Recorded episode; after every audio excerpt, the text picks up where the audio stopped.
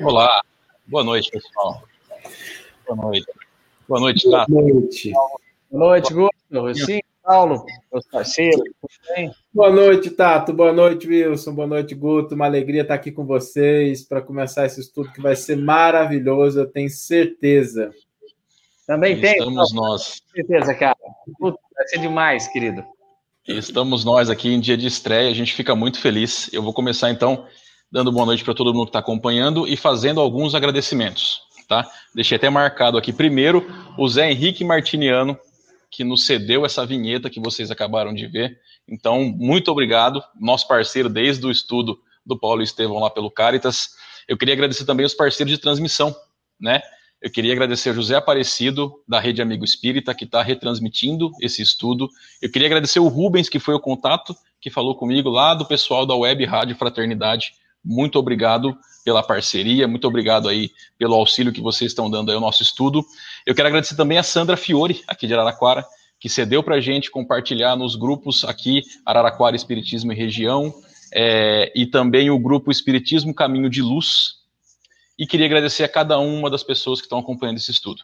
Todos vocês que estão acompanhando e ainda mais vocês que eu tenho certeza que vão compartilhar esse estudo para que a gente consiga chegar ainda mais corações aflitos, principalmente nesse momento em que o nosso país está vivendo e a gente sabe da importância do Evangelho do Cristo. Né? Então, essa é realmente é a principal ideia desse estudo aqui. Eu vou passar a palavra aqui para o chefe, para o chefe apresentar os nossos. Ah, desculpa, faltou, é porque ele está aqui. O Tato Save, que cedeu para a gente também, Tato Save, Espiritismo, Ciência e Filosofia, que também está retransmitindo, a Thaís, o Edmilson lá, que vão dar uma força. Então, muito obrigado, Tato. Muito obrigado ah, mesmo pela nada. parceria de sempre.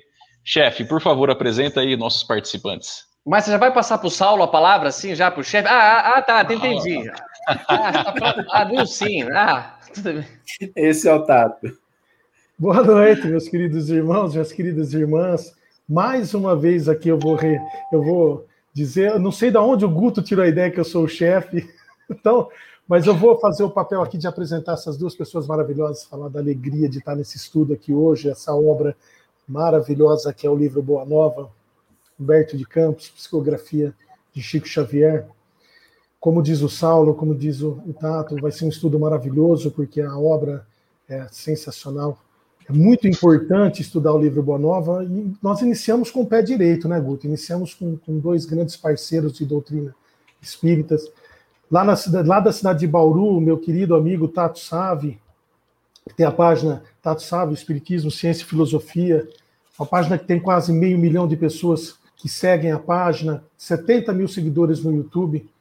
Um grande pesquisador, não ele fala que ele não é pesquisador, não sei de onde ele tira isso, mas um grande pesquisador do Evangelho, e também. Eu, eu, posso, eu posso dizer, é porque o Saulo está aqui, cara. Eu me sinto acanhado de você falar.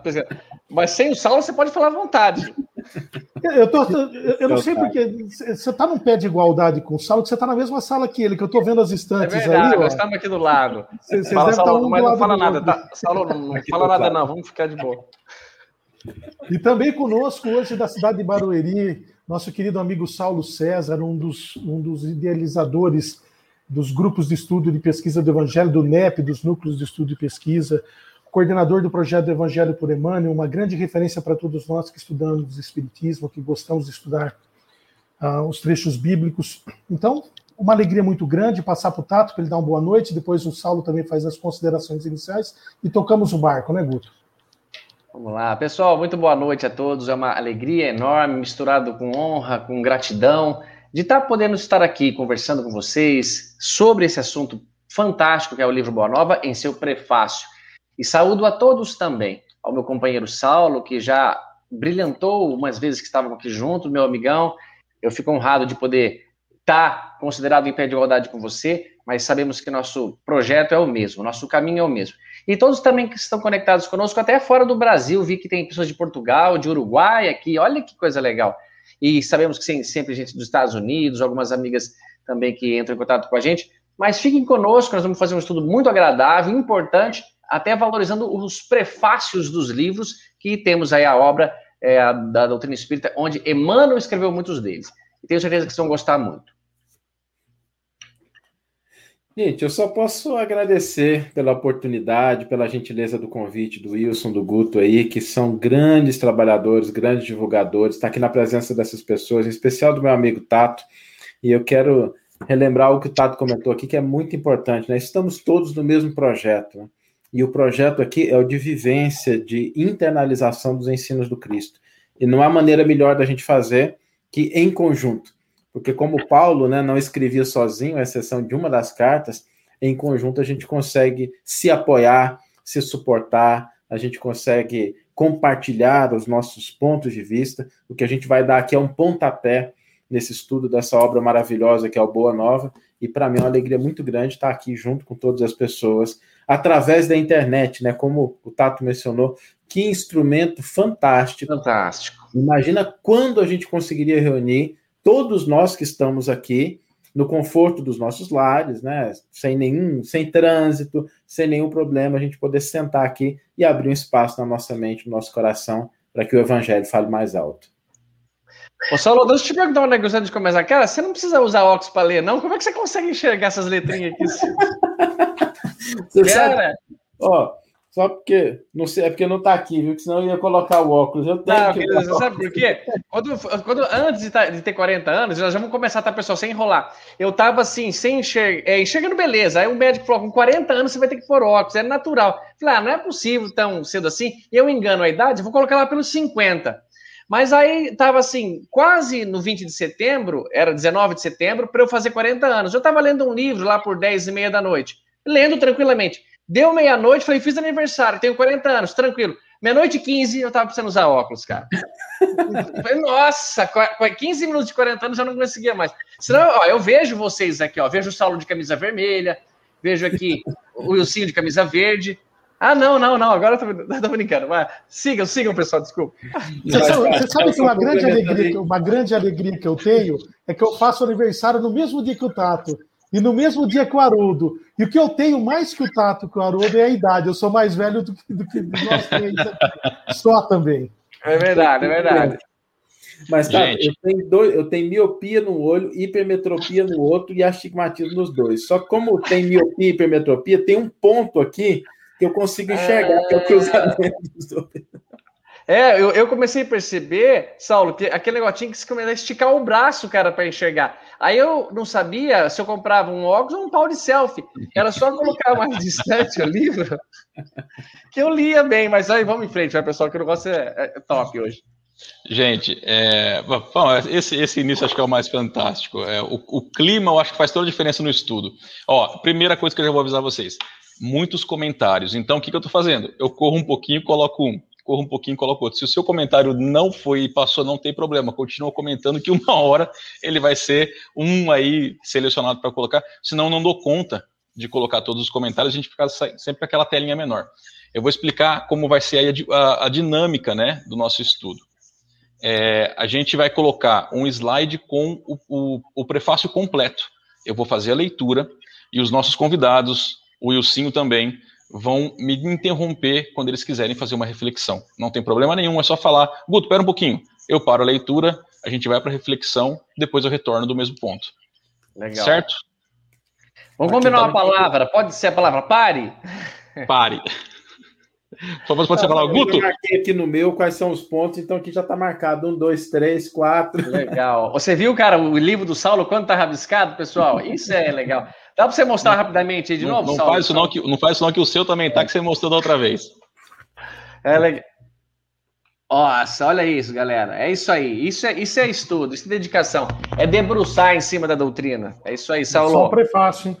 Só o prefácio. Oi, pode falar. Você me permite uma coisa? Assim, antes de você começar a ler o prefácio, acho que seria legal a gente falar um pouquinho, né, Tato? Não sei o que, que você claro. pensa, sobre o que, que é essa obra, porque tem, tem um detalhe com relação a, a, essa obra que às vezes passa despercebido, porque a gente se fixa né, em alguns capítulos que são muito bonitos, mas ela tem uma concepção geral. Não sei se assim, quebra um, um pouco o protocolo. Imagina, não quebra, legal. não. Isso é ótimo, Saulo. Isso é excelente. Saulo, Saulo, a gente convidou o Tato, não existe quebra de protocolo. tá vendo a reputação como é, né? Eu queria Pode ficar à vontade.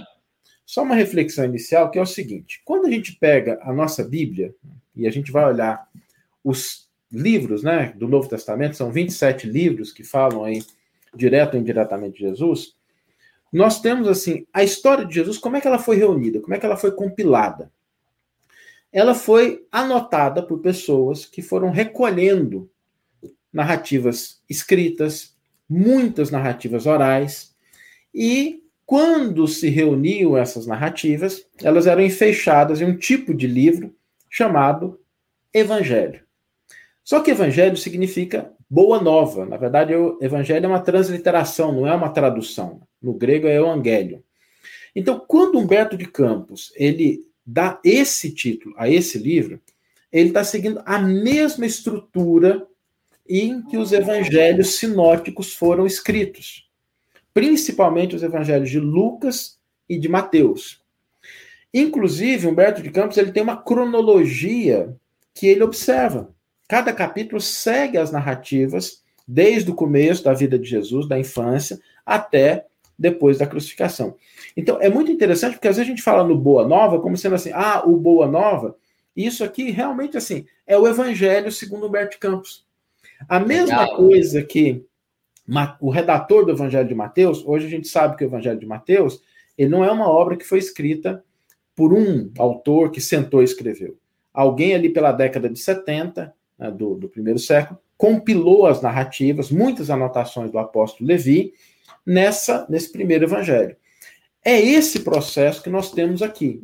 A diferença é que Humberto de Campos ele se vale não somente das tradições dos encarnados, mas ele se vale também das tradições do mundo espiritual. E a gente vai ver um pouquinho isso aqui no prefácio, né? a gente tem uma parte que a gente vai debater, mas é muito interessante a gente olhar isso aqui, que ele tem a mesma estrutura do Evangelho de Lucas, do Evangelho de Mateus, principalmente, porque recolhe narrativas da vida de Jesus. Então, esse é um tesouro muito grande que a doutrina espírita oferece para o mundo, que é a possibilidade da gente ter contato com as tradições do mundo espiritual daquilo que aconteceu enquanto Jesus esteve encarnado conosco. Então, quando Humberto Campos coloca boa nova, boa nova significa evangelho. Então, a gente está aqui diante de um evangelho com a mesma estrutura, com a mesma sequência que a gente tem nos evangelhos que a gente encontra no Novo Testamento e muitas informações que nos ajudam a compreender em profundidade esses textos. Desculpa, Legal, cara. Fantástico, que legal, Saulo. Saulo. Fantástico, amigão. Poxa, Quer legal demais. Tato? Não, tá feito. É lindo, é isso mesmo. Coisas não sabia que o Saulo falou aí, eu não sabia. Que legal, amigão. É sempre estar tá aprendendo mesmo. Que coisa linda. Pois é. Bom, gente, então eu posso começar? Vou fazer Vamos a leitura essa. então do primeiro trecho, tá bom? Sim. Bom, vamos lá. na escola do Evangelho. Oferecendo este esforço modesto ao leitor amigo, julgo prudente endereçar-lhe uma explicação quanto à gênese destas páginas. Dentro delas, sou o primeiro a reconhecer que os meus temas não são os mesmos. Os que se, os que se preocupam com a expressão fenomênica da forma não encontrarão, talvez, o mesmo estilo. Em período algum, faço referências de sabor mitológico e naqueles velhos amigos que, como eu próprio aí no mundo, não conseguem atinar com as realidades da sobrevivência, surpreendo por antecipação as considerações mais estranhas. Alguns perguntarão, com certeza, se fui promovido a ministro evangélico. Tá, parou, tá. Parou, parou, parou. parou. boa, boa, paramos junto. Valeu, vai lá. Ô, Tato, falar? posso fazer uma pergunta, cara? Claro, querida, à vontade. Humberto de Campos já está narrando aqui que era um, um, escritor fabuloso, encarnado, um grande escritor brasileiro. O cara desencarna, vai começar a ser um escritor com característica, estilo diferente, cara. É interessante isso, né? E aqui é muito importante falar isso mesmo, ó. Sou o primeiro a reconhecer que os temas não são os mesmos. Logo abaixo ali ele vai falar sobre alguma coisa de que o gosto pela literatura, pela escrita, está no espírito, vem do espírito. Então, isso não está alterado e ele ter desencarnado não influenciou nesse prazer, nesse gosto dele. Mas que a visão dele, agora a percepção, é outra.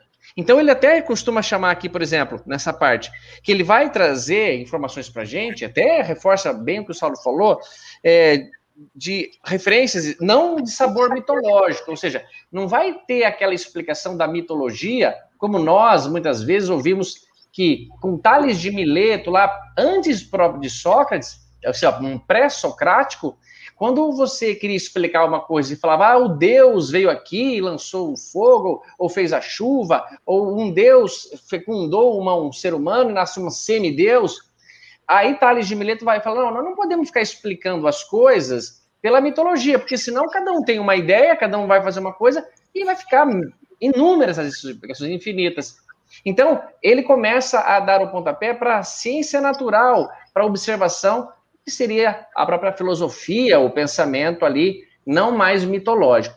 E Humberto Campos, então, reforça que ele não vai usar referências né, é, de sabor mitológico, mas que ele também agora não está mais preocupado com a expressão fenomênica da forma, algum parágrafo mais para frente, um dos mais importantes, que eu acho que ele, quando ele comenta, a preocupação dele agora é fazer proveito do escrito, é fazer as coisas com proveito, e não só como forma, como estilo, é, de, de um modo ou de outro, né?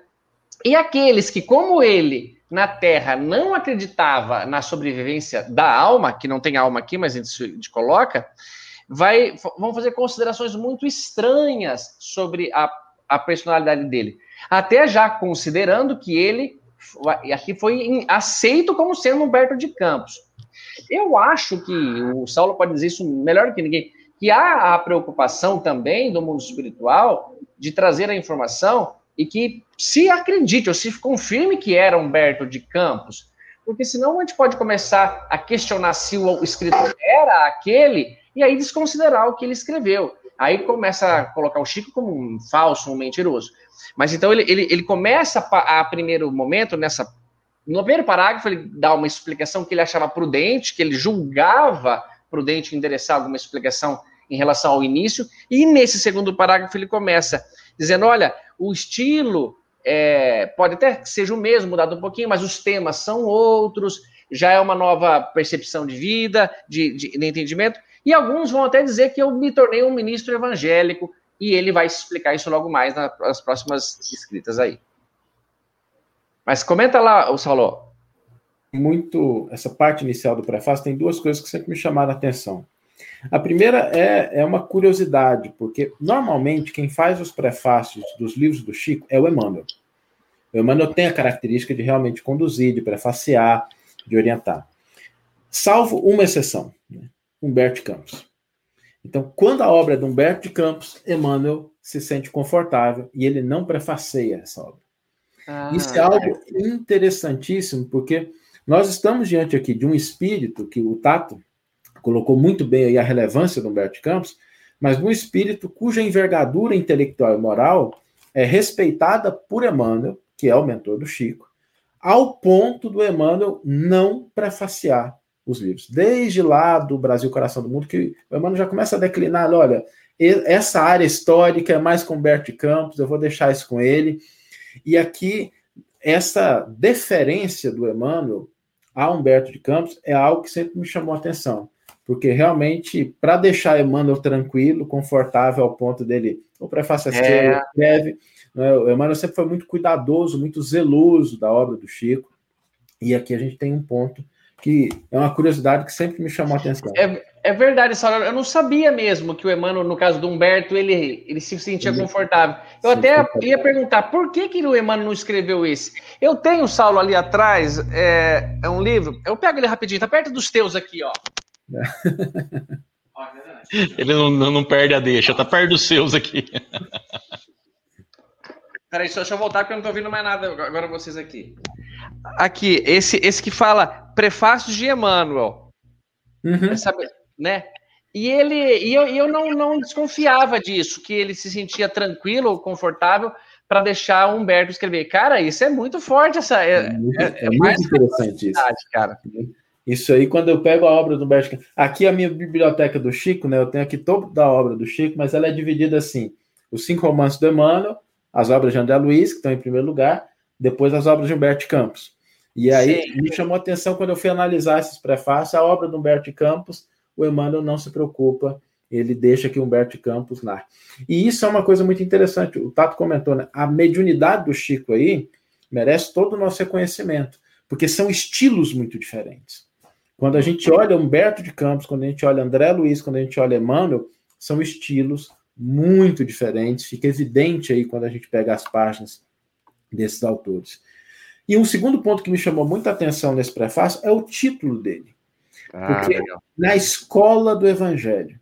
O que Humberto de Campos está declinando aqui é que, apesar de toda a sua posição intelectual de membro da Academia Brasileira de Letras, que teve a oportunidade, enquanto vivo, dizer que se aquelas poesias que o Chico psicografou em Parnaso não fossem dos autores espirituais, fossem do próprio Chico, que ele mereceria não uma, mas duas cadeiras ali na Academia legal, Brasileira de Letras. Legal. Então, é esse autor, com esse nível intelectual, que ao retornar para o plano espiritual se coloca na condição de aluno. Aluno. Porque na escola do evangelho não é o conhecimento intelectual que diferencia, que faz a gente mudar de série, mas são as transformações do coração. E ao colocar isso aqui, ele declina isso, né? Eles, olha, cheguei aqui, estou matriculado nos primeiros lugares, nas primeiras séries, né? E ele vai utilizar toda a sua veia de escritor, toda a sua veia de pesquisador, de cronista, exatamente para nos trazer essas narrativas, porque o evangelho, ele nos ensina através dessas narrativas. E ele vai fazer isso aqui nessa obra. Que legal, que legal, cara. Um beijão pro Paulo aí, Paulo César Fernandes, que apareceu aí, grande amigo, companheiro. Que, que, Paulo que, que estará conosco no estudo também, viu, Tato? O Paulo Sim, vai estar com a gente várias ah. vezes.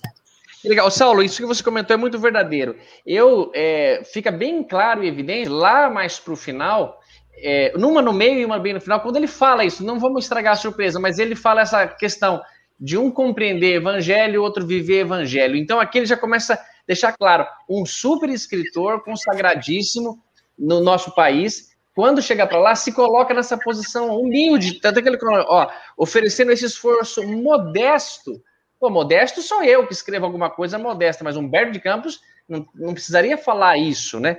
Então, é, bem, bem, bem sacado. Eu, eu tenho que concordar. Já está dando a entender isso que ele quer dizer, que é muito mais importante viver o evangelho do que ser um grande conhecedor, ser um cara que, que domina as letras. Que coisa legal.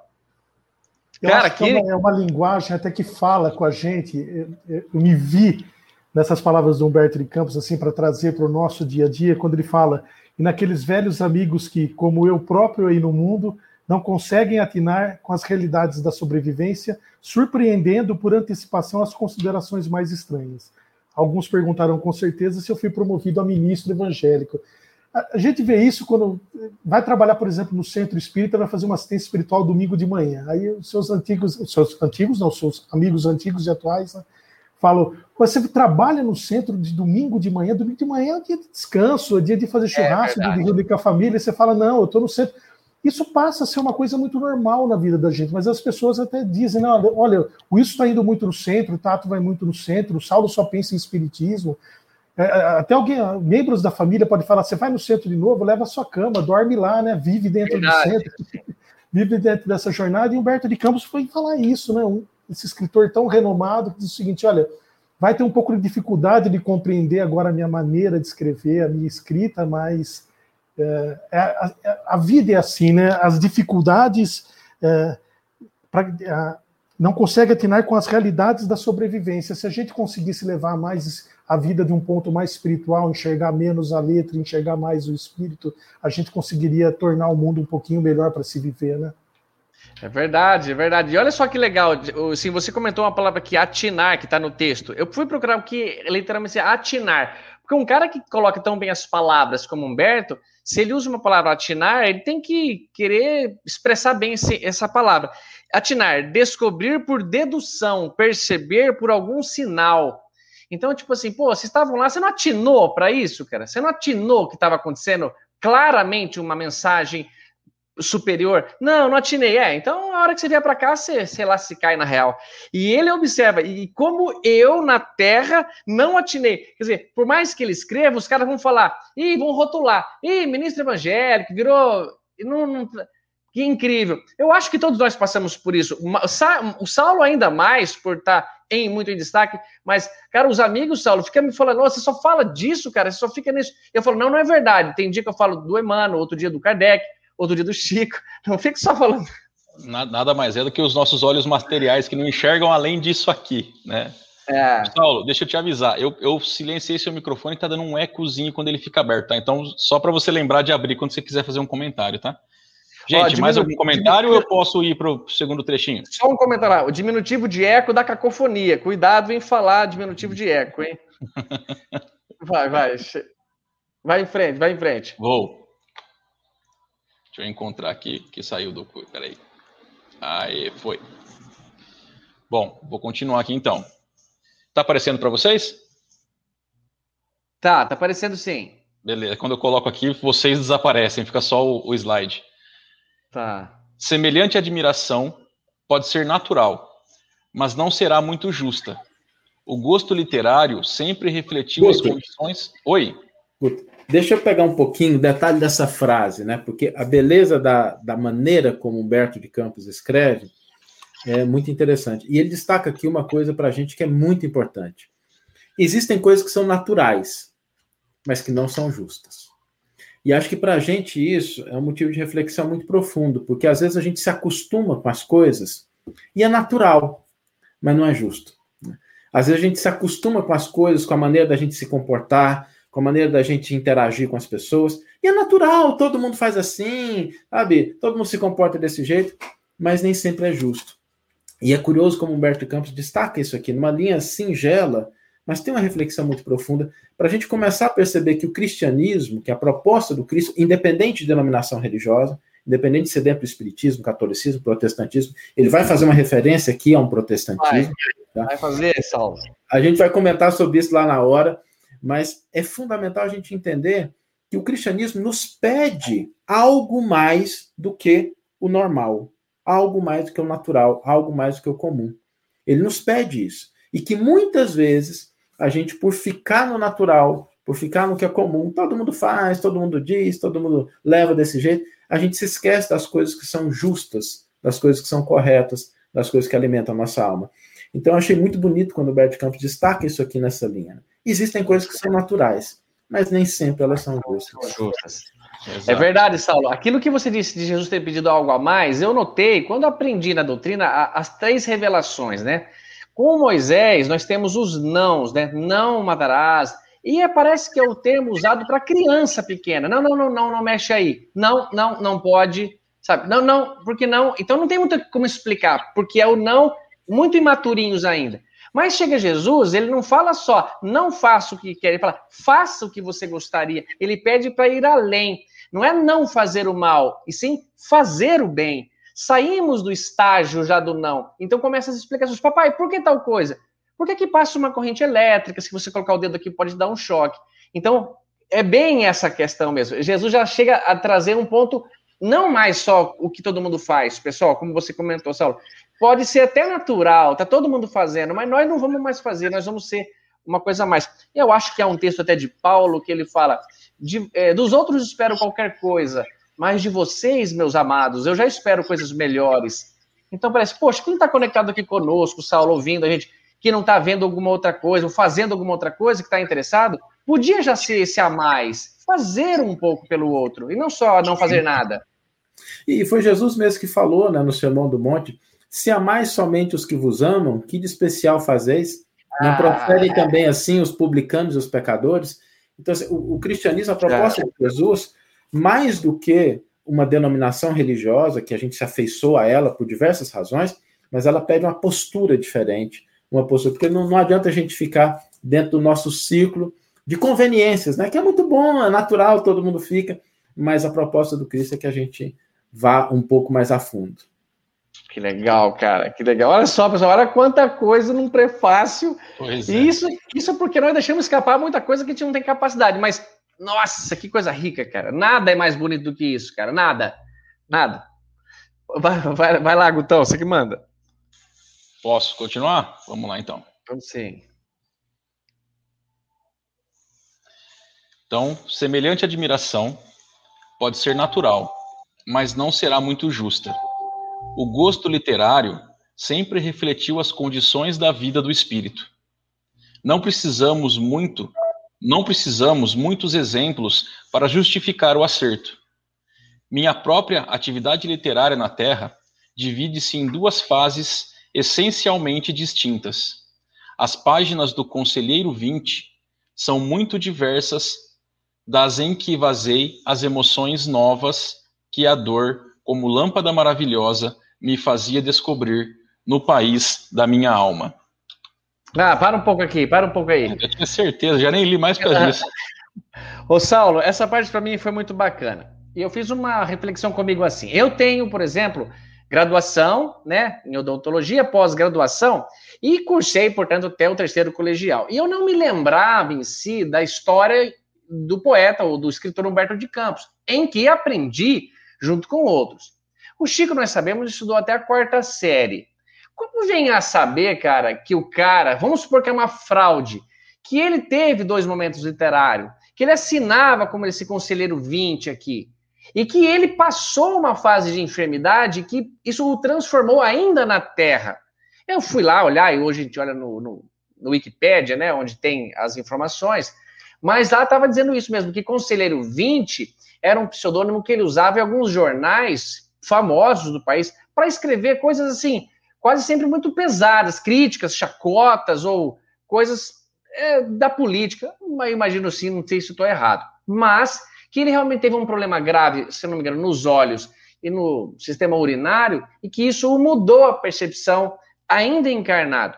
Então, esse parágrafo aqui, para mim, mostra até como o Humberto, contando, claro, que seria o, estilo, é o que ele começa a falar, mas que relata para gente um pouco de questionamento assim: como é que esse menino sabia disso, cara? Como é que esse moleque chamado Chico Xavier aí está escrevendo esses negócios? Porque gerou muito incômodo em estudiosos.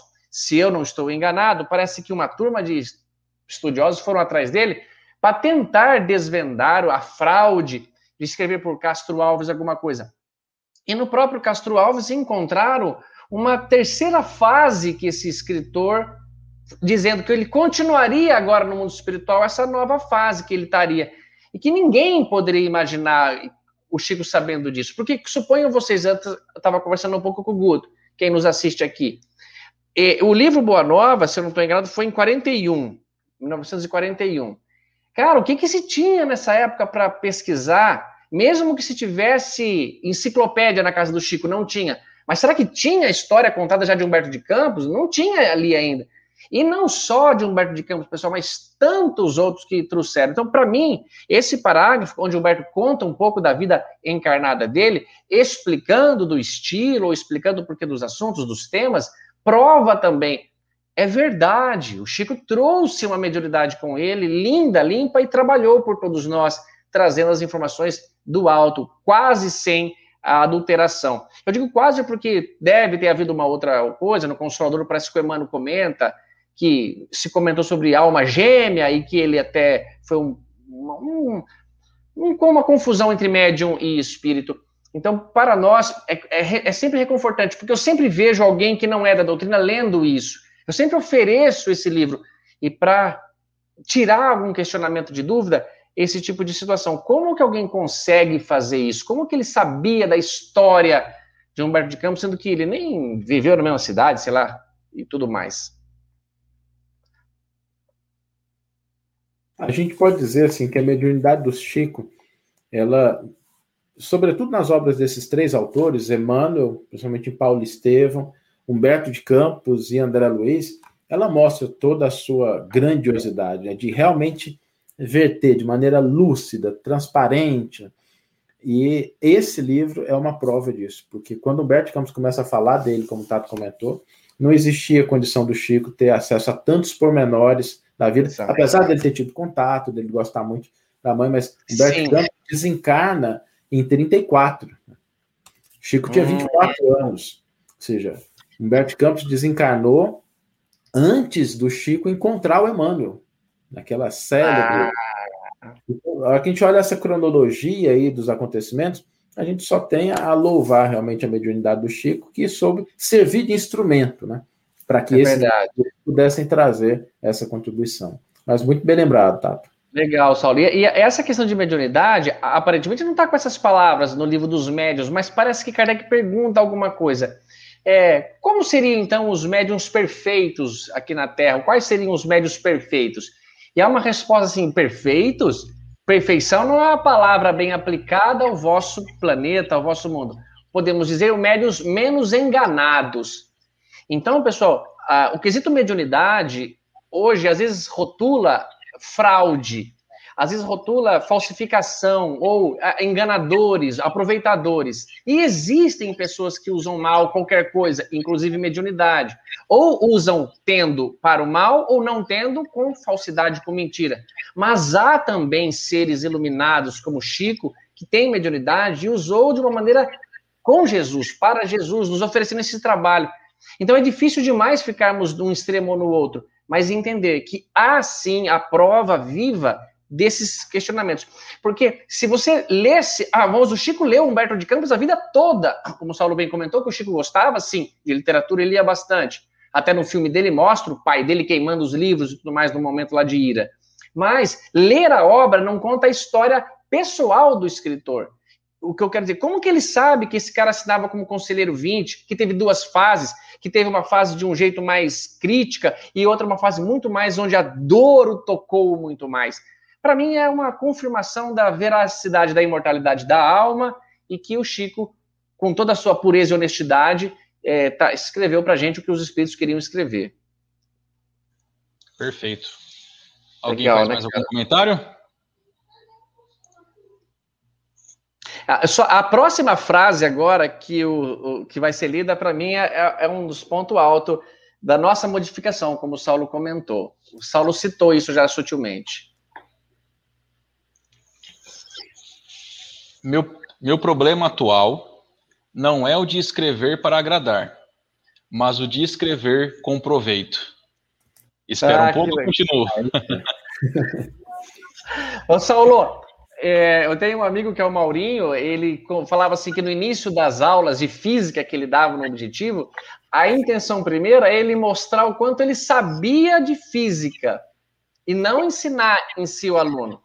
Eu digo para você, em algumas palestras, eu queria mostrar é, frases de conhecimento para a minha vaidade ficar confortada. Eu nem sei se eu consigo dizer isso, que eu já quero falar com proveito. Eu imagino que algum pouquinho tenha.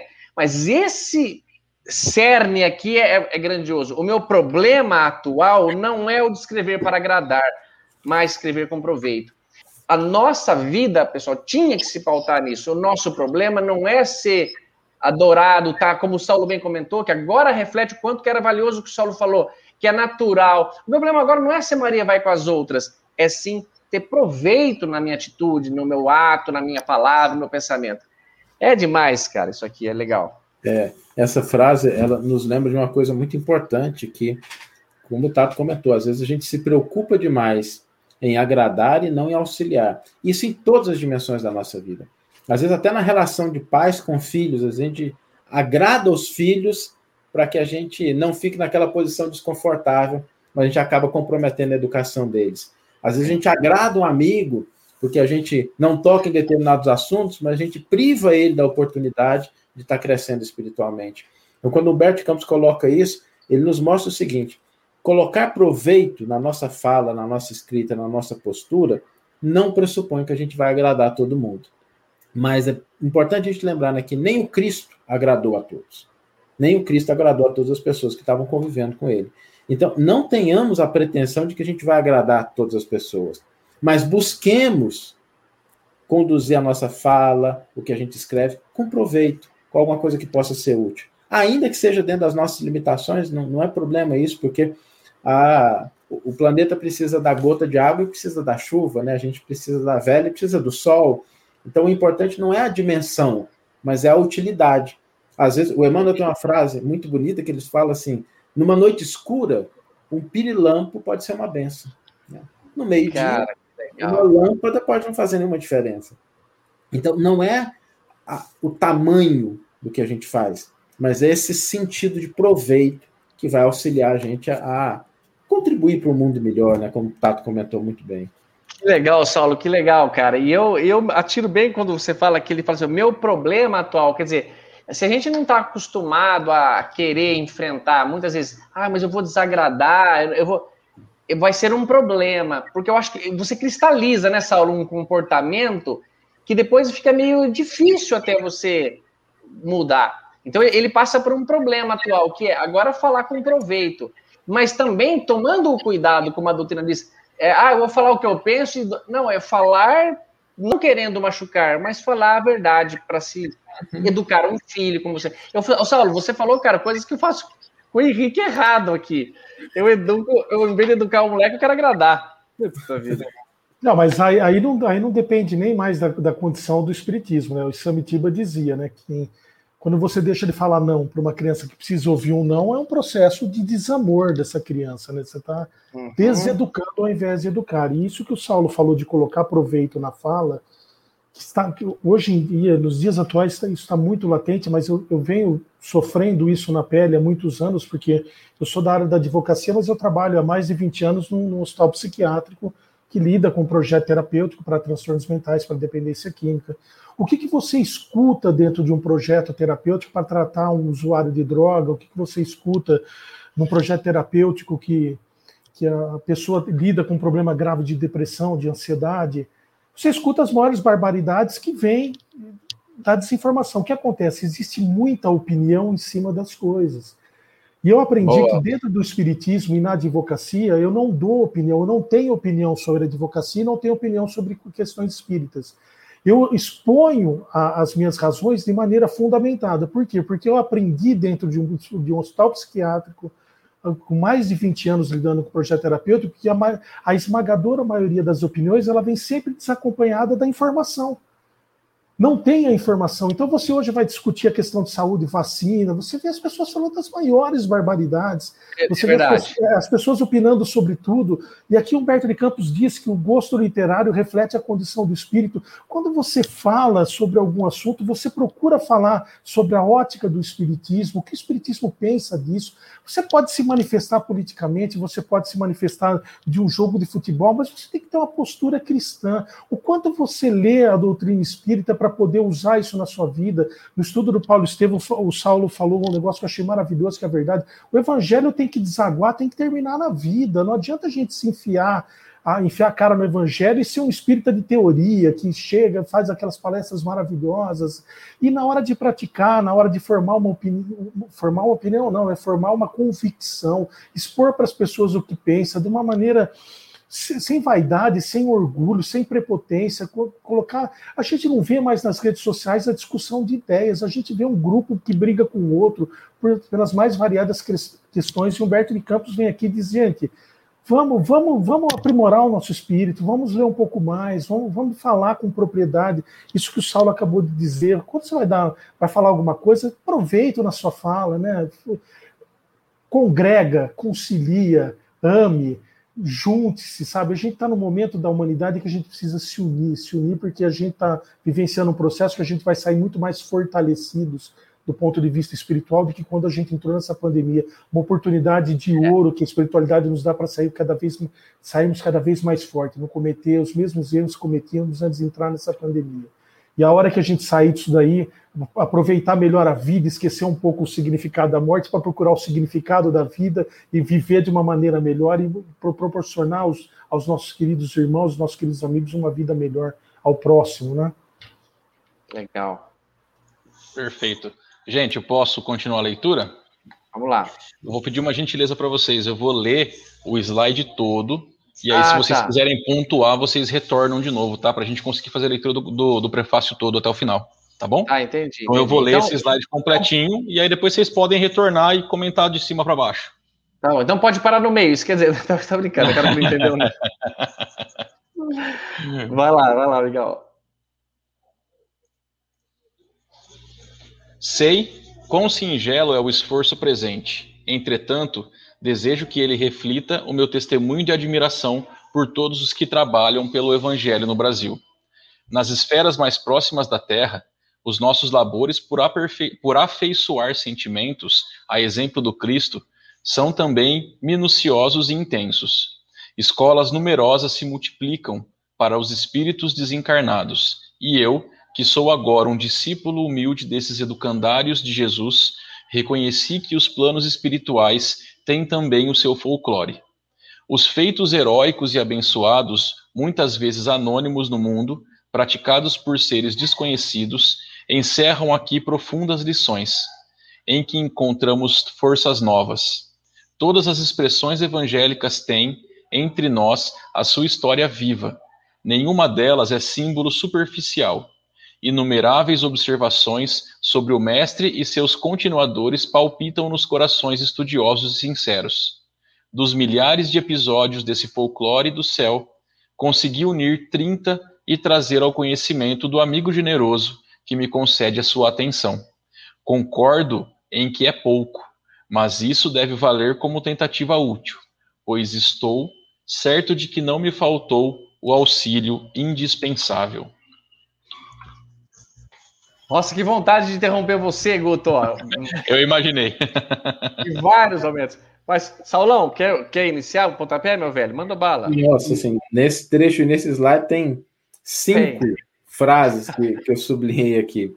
A primeira Ô, Saulo, só falar um negócio para você antes de você começar. Valdete Tá dizendo que você vai estar lá sábado, lá do NEP Gesiel, a querida Valdete, mandar um beijão para Valdete. Valdete. Muita gente conhecida aqui, ó. A Vanessa Mello tem um canal também de Espiritismo, muita gente legal. Um beijão para gente. Obrigado pela presença, pessoal. Vai lá, Saulo.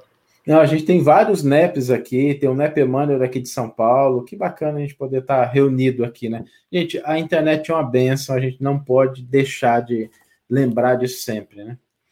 Mas olha, um, uma frase que eu, me chamou muita atenção aqui são os planos espirituais têm também o seu folclore. E quando a gente pensa em folclore, às vezes o nosso entendimento aqui é de que folclore são aquelas narrativas de infância, né, para a gente entreter as crianças. Mas é importante isso que o Tato comentou antes, né, de quem era Humberto de Campos, a estatura. Humberto de Campos não utiliza as palavras à toa, é um grande escritor. Então, quando ele utiliza essa palavra aqui, ele está dizendo o seguinte: são tradições. E da mesma forma como a gente tem as nossas tradições dentro da história cristã, enquanto encarnados, a gente vai até falar sobre algumas delas depois, que tem aqui nessa referências nesse prefácio. No plano espiritual existem também as tradições, porque quando a gente está diante da vinda do Cristo, aquilo que são os 27 textos do Novo Testamento, que já são uma grande coisa, não refletem, por certo, toda a realidade, tudo aquilo que Jesus viveu. E lá no plano espiritual existem também estudiosos. Só que a ótica do espírito imortal, ela é diferente. Porque muitas vezes aquilo que a gente acredita que tem que ser grandioso, que tem que ter uma estatura muito grande, do ponto de vista da espiritualidade, às vezes o gesto de uma mãe cuidando de um filho é algo para ser lembrado pela eternidade. Às vezes, um pai educando um filho, um amigo que estende a mão, são gestos que vão para a eternidade. Então, o folclore do mundo espiritual não é formado com os mesmos elementos da gente, porque a gente aqui avalia as grandes coisas, mas que às vezes são transitórias. E no plano espiritual se avaliam, às vezes, as pequenas coisas, mas que são eternas. Que legal, Saulo. Eu, no primeiro momento que tinha visto aqui, o folclore foi uma palavra que realmente me deixou um pouquinho cucado. Cara, folclore, folclore a gente pensa em caipora, saci pererê, ou coisas é, mitológicas, mas ele acabou de falar no início que não usaria, mas com essa explicação fica bem claro, a, a visão nossa no mundo espiritual muda. E lá também existe isso. E eu, procurando até o significado da palavra folclore, eles definem como uma reunião de histórias, de fatos, de vivências, de experiências de pessoas que podem somar em tudo quanto é coisa. E tudo na nossa existência, pessoal, é assim mesmo. Pessoas têm opiniões, outros têm mais um estudo, outro tem... e você vai colocando e colocando aquilo que você acha melhor para o seu, seu crescimento. Logo um pouquinho antes do que o Saulo comentou, tem uma palavra que ele falou: Eu que agora sou um discípulo humilde, e eu, Saulo, até algum tempo, achava que humildade era pobreza. Ser pobre é ser humilde. Quem que é aquele cara? Aquele que era humilde ali, coitado, nem tem onde morar. Não é esse sentido aparente que Humberto de Campos usa aqui, porque não dá esse. E eu, que agora sou um discípulo pobre? Não, sou um discípulo humilde. E essa palavra humildade parece que reflete bem quando vamos ver a origem dela, que ela vem de humilis, né, que é terra fértil. E Jesus sempre menciona: um semeador saiu a semear, jogou sementes, algumas caíram em solo pedregoso, outras caíram à beira do caminho, aves comeram, mas algumas caíram em solo fértil e brotaram né, e germinaram. Umas 100, outras 60, outras 30. Então parece que esse humilde, eu consigo entender assim, é um coração de aprendiz. O coração do homem, se é humilde, ele pode até não ser um homem bom ainda, mas é um homem com grandes chances de alcançar logo essa bondade, essa pureza, porque ele ouve e aceita. Então vamos imaginar, Saulo, que você é um grande cara estudioso como é, um pesquisador, mas que alguém lá, muito menos conhecedor do que você, faz um comentário certo, proveitoso, e que você fala, cara, não tinha pensado nesse lado por isso. Se você é humilde, você fala, cara, vou aceitar, vou entender, vou somar para o meu conhecimento. Agora, se é, você fala, ah, que isso, cara, esse cara não vai me ensinar nada, e você entra com orgulho, você impede de aprender. Então, para todos nós, pessoal, aprendizes do Evangelho, sejamos humildes em colocar que todos é, os representantes religiosos colaboram de algum modo para a obra do Cristo. Ele fala isso aqui, ó. É, Entretanto, desejo que ele reflita o meu testemunho de admiração por todos os que trabalham pelo Evangelho no Brasil. E todos que trabalham pode ser palestrante espírita, pode ser padre, pode ser protestante, representantes e não representantes, não é, divulgadores explícitos. Um cara que não é palestrante ou escritor não é um divulgador do Evangelho, ou não é um que é, trabalha pelo Evangelho. Não, pelo contrário, todos nós devemos assumir a postura de trabalhador do Evangelho. Lembrando que trabalho no livro dos Espíritos é qualquer ocupação útil. Então, seja útil em trabalhar no Evangelho. E finalizo esse comentário parafraseando aquela frase de São Francisco de Assis: pregue o Evangelho se necessário, use palavras. Então, dá para pregar o Evangelho em silêncio, dá para pregar o Evangelho numa companhia, dá para evangelho só fazendo um chá quente para alguém que está dor de garganta, porque você está tentando viver esse evangelho. Então, humildade é isso, saber que nós não sabemos tudo e cada situação nova nos oferece algo a aprender. Ô, Tatinho, você sabe que eu tenho um conceito de humildade. Ah. O conceito bíblico para mim de humildade é a suficiência, né? A parar os excessos, uma pessoa suficiente nas coisas, ser hum. menos egoísta, menos mesquinho a primeira bem-aventurança né, do, do, do, Cristo. E se Humberto de Campos fala que de milhares ele tirou 30, eu acho Nossa. que essas 30 são suficientes para a gente ser humilde e entender que se trabalhar essas 30 em várias encarnações já vai ajudar muito, porque são 30 lições de tirar o nosso fôlego. São sim, são todas elas maravilhosas, cara. Gente, eu só queria reforçar isso que o Tato comentou, que é muito importante. Tá? A gente precisa ter na nossa mente que a humildade ela não é uma virtude que se expressa em caracteres exteriores. Ô, oh, cara, que frase são. Eu, eu, depois eu volto e, e, anoto, cara. Eu nunca consegui. E é isso que eu queria dizer. Diga, querido. Olha, não esquece que você vai falar, Saulo, só para você ver como é verdade. Eu falo assim: se eu vejo um homem humilde ali, eu posso dizer que é um cara bonzinho? Não, ela não. É isso que você falou. Diga, querido, desculpa interromper. É, a gente às vezes confunde essas coisas achando que uma pessoa simplesmente porque ela está maltrapilha, porque ela está na rua, ela é uma pessoa humilde, às vezes não é só desleixada mesmo. Né? E às vezes a gente encontra pessoas em palácios que são exemplos de humildade e criaturas que estão na sarjeta que são postos de orgulho. Então a gente não pode entender a humildade como sendo uma virtude que se expressa. Né? A humildade é aquela que se coloca, como o Tato colocou muito bem, na condição de alguém que reconhece o seu valor valoriza os recursos que estão à sua disposição, procura crescer e auxiliar utilizando cada um deles. O Emmanuel tem uma frase que é até meio dura, que ele diz assim: muita gente, a pretexto de merecer o elogio evangélico, foge aos mais altos deveres da vida e abandona-se à preguiça ou à fé inoperante, acreditando cultivar a humildade. Nossa, então, cara que a gente entenda que humildade não é uma virtude. Aliás, a humildade é uma virtude complicada, porque é uma virtude que, quando se reconhece como tal, deixa de ser, né? Quando a pessoa fala assim, eu sou muito humilde, já não é mais. Né? É verdade. Aliás, o conceito, o conceito de pobre em espírito, né, Saulo? Porque a gente fala, ah, aquele cara como é ruim, como é pobre espírito, né? A gente, será que Jesus está dizendo bem-aventurado esse cara que é ruim para nós, né? é, que, que é mal? É verdade, galera. Bonita essa questão da humildade. Eu não sei, Saulo, você deve conhecer muito mais. Ah, parece que é uma frase de Emmanuel que ele fala: como dizer que a humildade é a chave, a base das outras virtudes.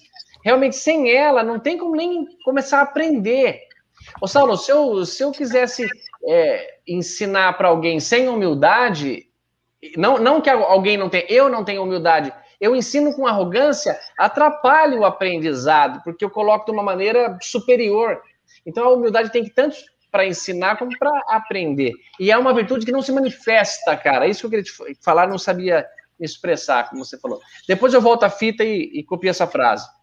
Ô, Saulo, mas não entravam comigo se um dia alguém falasse assim, cara, que frase maravilhosa, Tato, essa que você falou da humildade, exatamente a sua. E eu falasse, pois é, né, cara? Às vezes eu pensando, as coisas não saindo. É, a gente vai estudando eu... e é assim mesmo que acontece. Isso, belo exercício, belo exercício de humildade. O Emmanuel define o seguinte: ele fala que a humildade é ingrediente indefinível e oculto, sem o qual o pão da vida amarga invariavelmente na boca. Porque a pessoa que ela não tem humildade, ela não valoriza aquilo que ela tem. Ela não. E às vezes, a pessoa, a pretexto de uma falsa humildade, ela se humilha, ela se menospreza. A pessoa que é verdadeiramente humilde, ela aproveita a oportunidade de crescimento. Ela Isso. entende que ela precisa trabalhar e ela vai na direção daquilo que vai engrandecer o que ela precisa.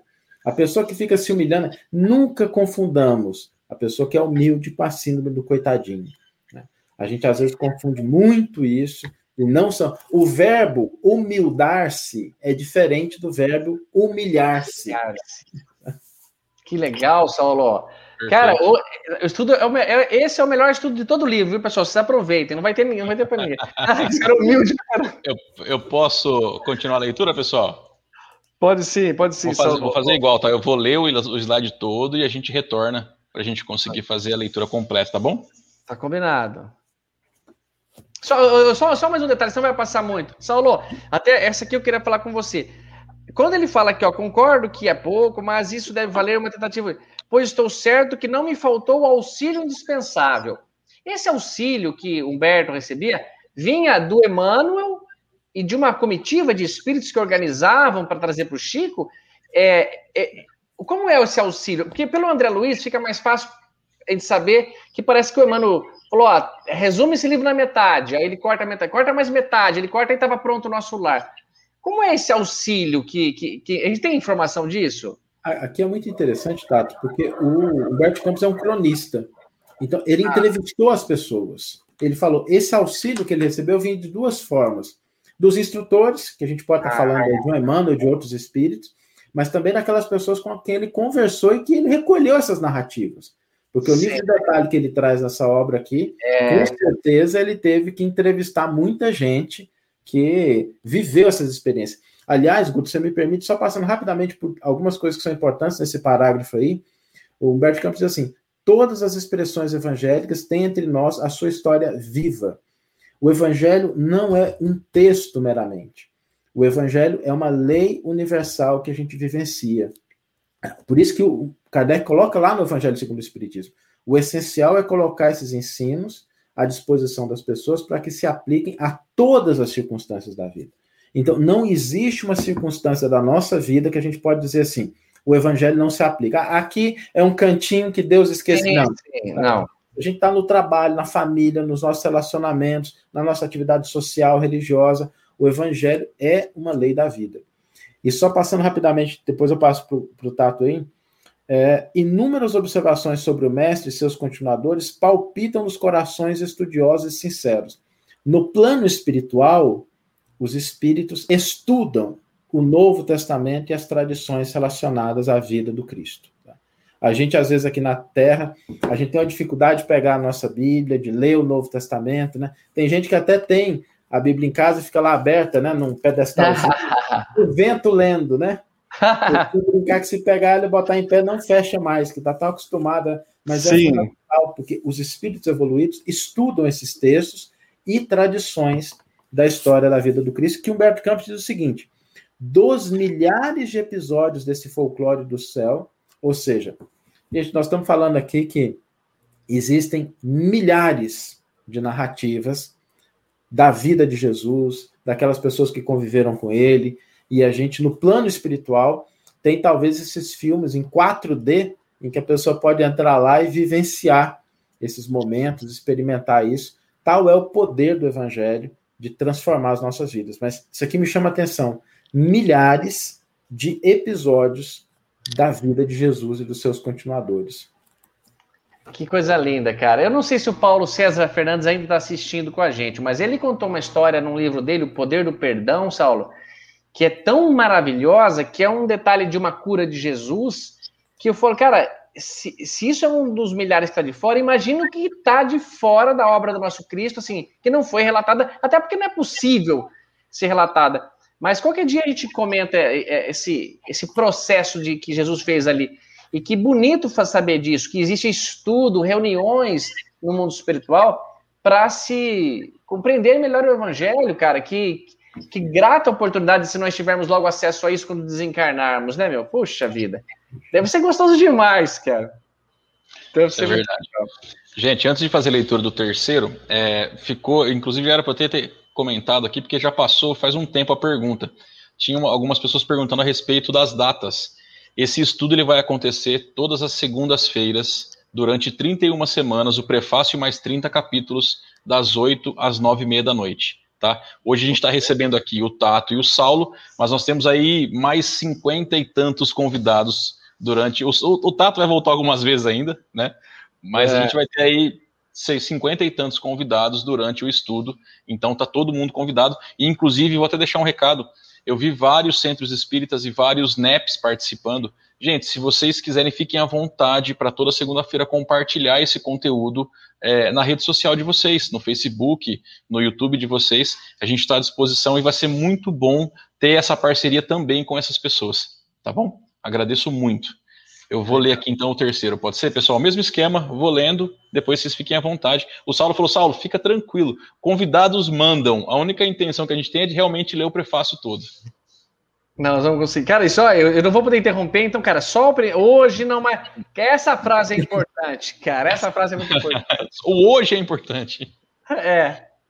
Hoje não mais cogito de crer porque sei. Não, de fato, essa frase é importante. É, Quer comentar, Tá, Eu espero. Ah, cara, se você me deixar, cara. Pessoal, eu não costumo mais falar assim, pessoal, eu não acredito em reencarnação. Eu sei da reencarnação. É, é, é um pré-requisito, é uma, é uma postura que complica demais se eu tentar argumentar sem ela. Se eu tentar levar a minha vida sem a possibilidade da reencarnação, eu vejo injustiça em Deus, cara. Olha, olha a, a, a problemática desse negócio. Então, não dá para falar, eu acredito em reencarnação ou não acredito. E ele não está falando de reencarnação, mas é porque ela faz. Hoje eu não mais cogito de crer. Eu sei. E digo com, com humildade até falsa, sei lá, mas ó, eu acho que nós espíritas, pessoal, temos a maior, a maior, o maior, o maior tesouro já oferecido à humanidade. Os evangélicos não têm tanto, os católicos não têm tanto, porque fica difícil conciliar pensamento de quem quer pensar com não reencarnação, com Deus vingativo, com céu, purgatório e inferno. Não dá para conciliar. Porque eu, como pai, não consigo fazer algo para o Henrique para um sofrimento por tempo indeterminado. Existe punição, existe tentativa de educação, mas ela tem limite, ela tem graduação. E esta frase, para mim, hoje não mais cogito de crer, porque sei, é o que tem que ser interiorizado de uma vez por todas. Eu preciso falar sobre reencarnação e não pode haver filmes ou documentários com essa pergunta assim: ah, existe vida após a morte? Porque ninguém voltou para contar? Mas como assim ninguém voltou para contar? Tantos escritores voltaram para contar, pessoas comuns voltaram para contar. Falar isso é ficar fora do eu sei. E já tem muita coisa à nossa disposição, pessoal. Basta nós nos como o Saulo comentou, não tem preguiça de abrir o Evangelho e ler, o Boa Nova, ou algum livro de ciência, ou alguma coisa que vai trazer mais conhecimento. Para você falar, eu sei que é assim. Isso não é mais departamento de fé, isso é departamento de ciência. Ela tá provou. Eu não preciso ter desconfiança que a água é duas partes de hidrogênio e uma de oxigênio. Ela é assim. Daqui para frente eu vou pensar numa outra coisa. Então a fé, acredito que ela vai até onde a razão pode levar. A ciência levou até aqui, ó. Daqui para frente a ciência não pode mais afirmar. Então, não contrariando a tudo que eu já aprendi, eu vou continuar com a minha fé. Mas aí entra um pensamento. Agora, dizer que, ah, não dá para afirmar, ah, isso aí é, é querer ficar na ignorância. Isso é pior do que, acho que, ser um ignorante que não quer ficar. Ô, Saulo, vou te colocar numa sinuca de bico agora. Essa frase do Humberto não é de Emmanuel, não? Eu, é você, quando você tem a possibilidade de dizer eu sei e não eu creio mais. E aí não. me fala o seguinte: como é que você sabe que o que nós estamos vivenciando aqui, como é que as pessoas podem dizer, como cristãos, olha, eu sei que tudo isso vai passar, que tudo isso é um processo de aprendizado nos dias que a gente vive hoje? É, isso é muito importante, Wilson, e, e o que o Tato comentou né, sobre a reencarnação, sobre vários aspectos, né? Quando Humberto de Campos faz essa diferenciação, né, não estou procurando crer, porque eu sei. Isso. E é muito interessante isso, porque quando a pessoa ela busca acreditar em algo, ela normalmente cai em dois equívocos, que é o de convencer os outros, acreditando que convence a si mesma, ou de não viver aquilo, de sempre estar buscando alguma coisa. Eu me lembro, tem um documentário na Netflix agora que chama Life After Death, Vida Após a Morte, e lá tem um filho que busca informação sobre o pai. E é curioso porque ele busca no médium, depois busca no outro, depois busca no outro, aí um dá certo, o outro não dá. Então, esse é um exemplo muito interessante, porque quando a gente está buscando simplesmente crer, a gente fica nessa busca sempre de algo mais. Mas quando a gente sabe, acontece uma transformação muito grande a gente passa a viver aquilo que a gente sabe. Porque Isso. a gente pode não viver o que a gente acredita. Isso. A gente pode até acreditar numa coisa, mas não viver. Mas o que a gente sabe, o que faz parte do nosso patrimônio espiritual, a gente vivencia. E é assim que Humberto Campos vai terminar o parágrafo, que ele começa com essa frase e ele vai terminar. Nós estamos diante de um escritor, um escritor não coloca nada por acaso, então, na hora que ele terminar o parágrafo, vou deixar o Guto ler aí, para a gente ah. ver como ele resume isso lá no final. Porque quem sabe não tem a preocupação de convencer o outro. Talvez uma das discussões mais infrutíferas que a gente possa ter dentro do movimento espírita é conversar sobre reencarnação e mediunidade com quem não acredita. Exato. Como se o espiritismo se reduzisse a esses dois aspectos. Gente, uma vez uma pessoa me procurou e falou assim: Sal, você acredita nesse negócio de reencarnação? E eu, em 30 segundos, olha, vamos fazer o seguinte: daqui a 150 anos a gente se encontra aqui para discutir legal, esse Legal, legal. Porque assim, se não for verdade, não sou eu que vou te convencer e a gente vai perder tempo. Agora, se for verdade, a gente vai poder voltar aqui e conversar. Mas a gente não perder tempo buscando convencer as pessoas daquilo que às vezes ela não está ainda preparada. Faz parte da história dela. Mas se a gente vivenciar a reencarnação, é diferente. Porque aí o nosso exemplo convence. A Como se a gente não tivesse tanta convergência nessa aula com tantas outras religiões, a gente não se preocupa com as convergências, a gente se preocupa com as divergências. Eu vim do catolicismo para o espiritismo, e eu falo, a gente tem 95% de convergência com o que diz a Igreja Católica. A gente tem três ou quatro assuntos de discordância, mediunidade e reencarnação, mas a gente acredita nas mesmas coisas e a gente prefere se ater nesses 5% de divergência. É, é muito Exatamente, difícil. sabe? Eu acho que isso é uma reflexão importante para a gente entender que o Evangelho e a doutrina espírita são propostos para a transformação do espírito imortal.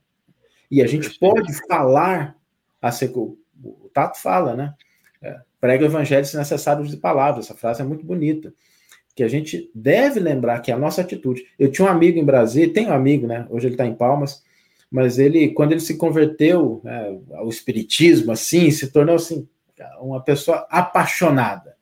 E um dia ele me procurou assim, Saulo, como é que eu convenço a minha esposa, que é uma católica praticante, de que o espiritismo é essa coisa maravilhosa? E eu disse assim, seja alguém diferente, porque ela só vai respeitar a doutrina se ela vê mudança em você. Isso. Então, quem busca acreditar se preocupa muito em convencer. Mas quem sabe, vivencia, auxilia. Não está preocupado em convencer. Que legal, Saulo. Era isso que eu queria dizer. Quando você sabe, sabe, você não está mais preocupado em convencer e você se transformou, cara. Não fica com uma coisa de aparente aparência. Que legal, que legal. E, e o exemplo que arrasta, né? Essa é a verdade, né?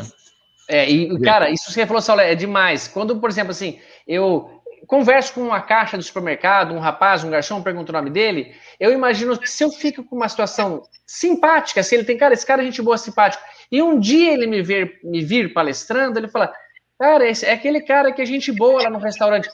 Ai, olha, ele é espírita. Vai se ele tiver algum preconceito, dá um choque nele. Fala, cara, como é que pode um cara ser espírita e ser gente boa? Claro que ele, se ele pensar isso. Mas é a, a, o meu posicionamento como bondade, como um comportamento cristão, e não falar, ó, oh, eu sou um cara assim.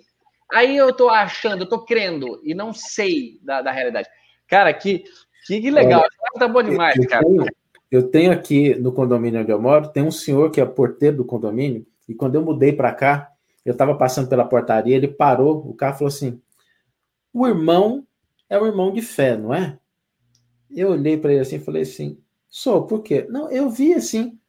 Você é evangélico? Eu falei: não, eu sou espírita. Sabia que você tinha alguma coisa de cristão. Eu sou evangélico, mas a gente reconhece assim. Então, às oh. vezes a gente acha que é a palavra, é o que a gente vai tentar conversar. Mas uma pessoa evangélica, e hoje, assim, às vezes eu paro para conversar com ele, sempre que a gente se encontra, para falar sobre ele, é fascinado, já leu Paulo Estevão. Então, a gente tem que tomar muito cuidado com as pontes que a gente não constrói por uma pseudo-defesa de uma verdade que não é a essência. Que legal. Vocês ouviram bem, né, pessoal? Isso que o Saulo falou no final. É muito legal. Essa essas pseudo pontes que a gente não. Cara, que legal, Saulo. Só, só um outro, né? eu estava conversando uma vez com um amigo meu lá de Brasília, e ele falou assim: Saulo, mas a gente não precisa defender a doutrina espírita. Eu falei assim: a doutrina espírita não precisa de quem a defenda, ela precisa de quem a viva. Lindo, cara. Que legal. Ô, Saulo, você não fica com vergonha ou medo de falar quando eu pergunto qual é a tua religião? Você fala com segurança que é espírita, cara? É espírita, né? É claro, querida. É brincadeira. Algum tempo eu tinha vergonhinha. Sabe? Quero falar que eu sou espírita. Sabe o que vai pensar? Tem aquela eu não lembro se foi o Paulo Fernandes. eu não lembro se foi o Paulo Fernandes que conta, depois eu posso até confirmar, mas ele estava numa cidade, ele entrou num táxi, o taxista perguntou: o senhor é evangélico? Ele falou: sou. Aí ele começou a comentar, ele falou assim: ah, mas começou a falar de carne, mas o senhor é espírita? Ele falou assim: eu sou espírita, mas sou evangélico. A gente lê o evangelho, a gente estuda claro. o evangelho. Claro, que legal, que legal, moçada. Olha o tempo, Guto. Vou, vamos lá, vamos lá, vamos vou pro terceiro. Olha o tempo, Guto. Ainda fica para mim o Pito ainda. o Guto demora muito. Guto, tem sete frases que a gente anotou aqui, viu? Ó, vou começar aqui de novo então, o terceiro. Hoje não mais cogito de crer, porque sei. E aquele mestre de Nazaré polariza igualmente as minhas esperanças.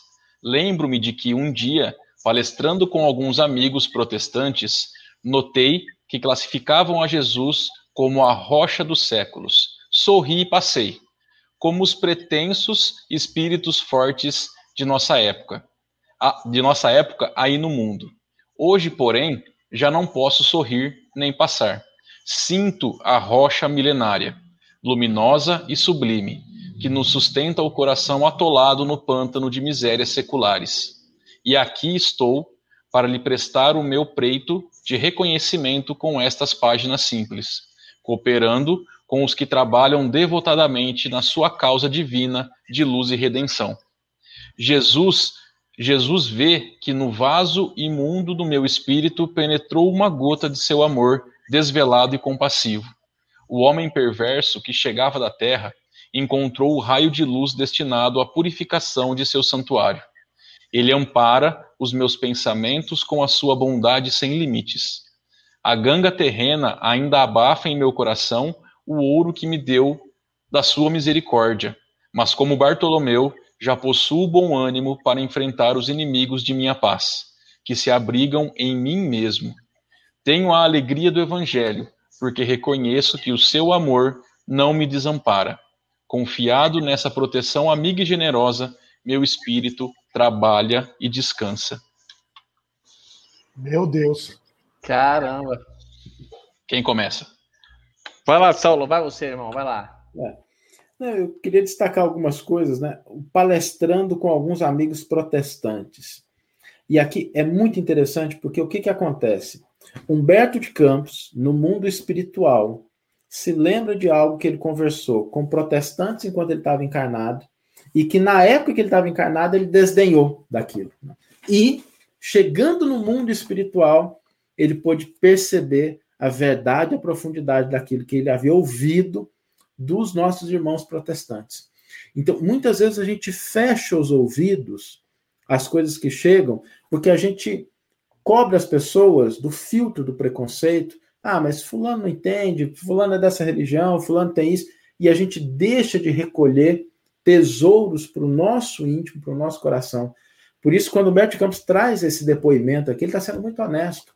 Quando eu estava na Terra, eu desdenhei uhum. uma frase que eu ouvi dos protestantes, e chegando no mundo espiritual, eu pude perceber toda a amplitude e profundidade daquilo, e aquilo tem transformado a minha vida.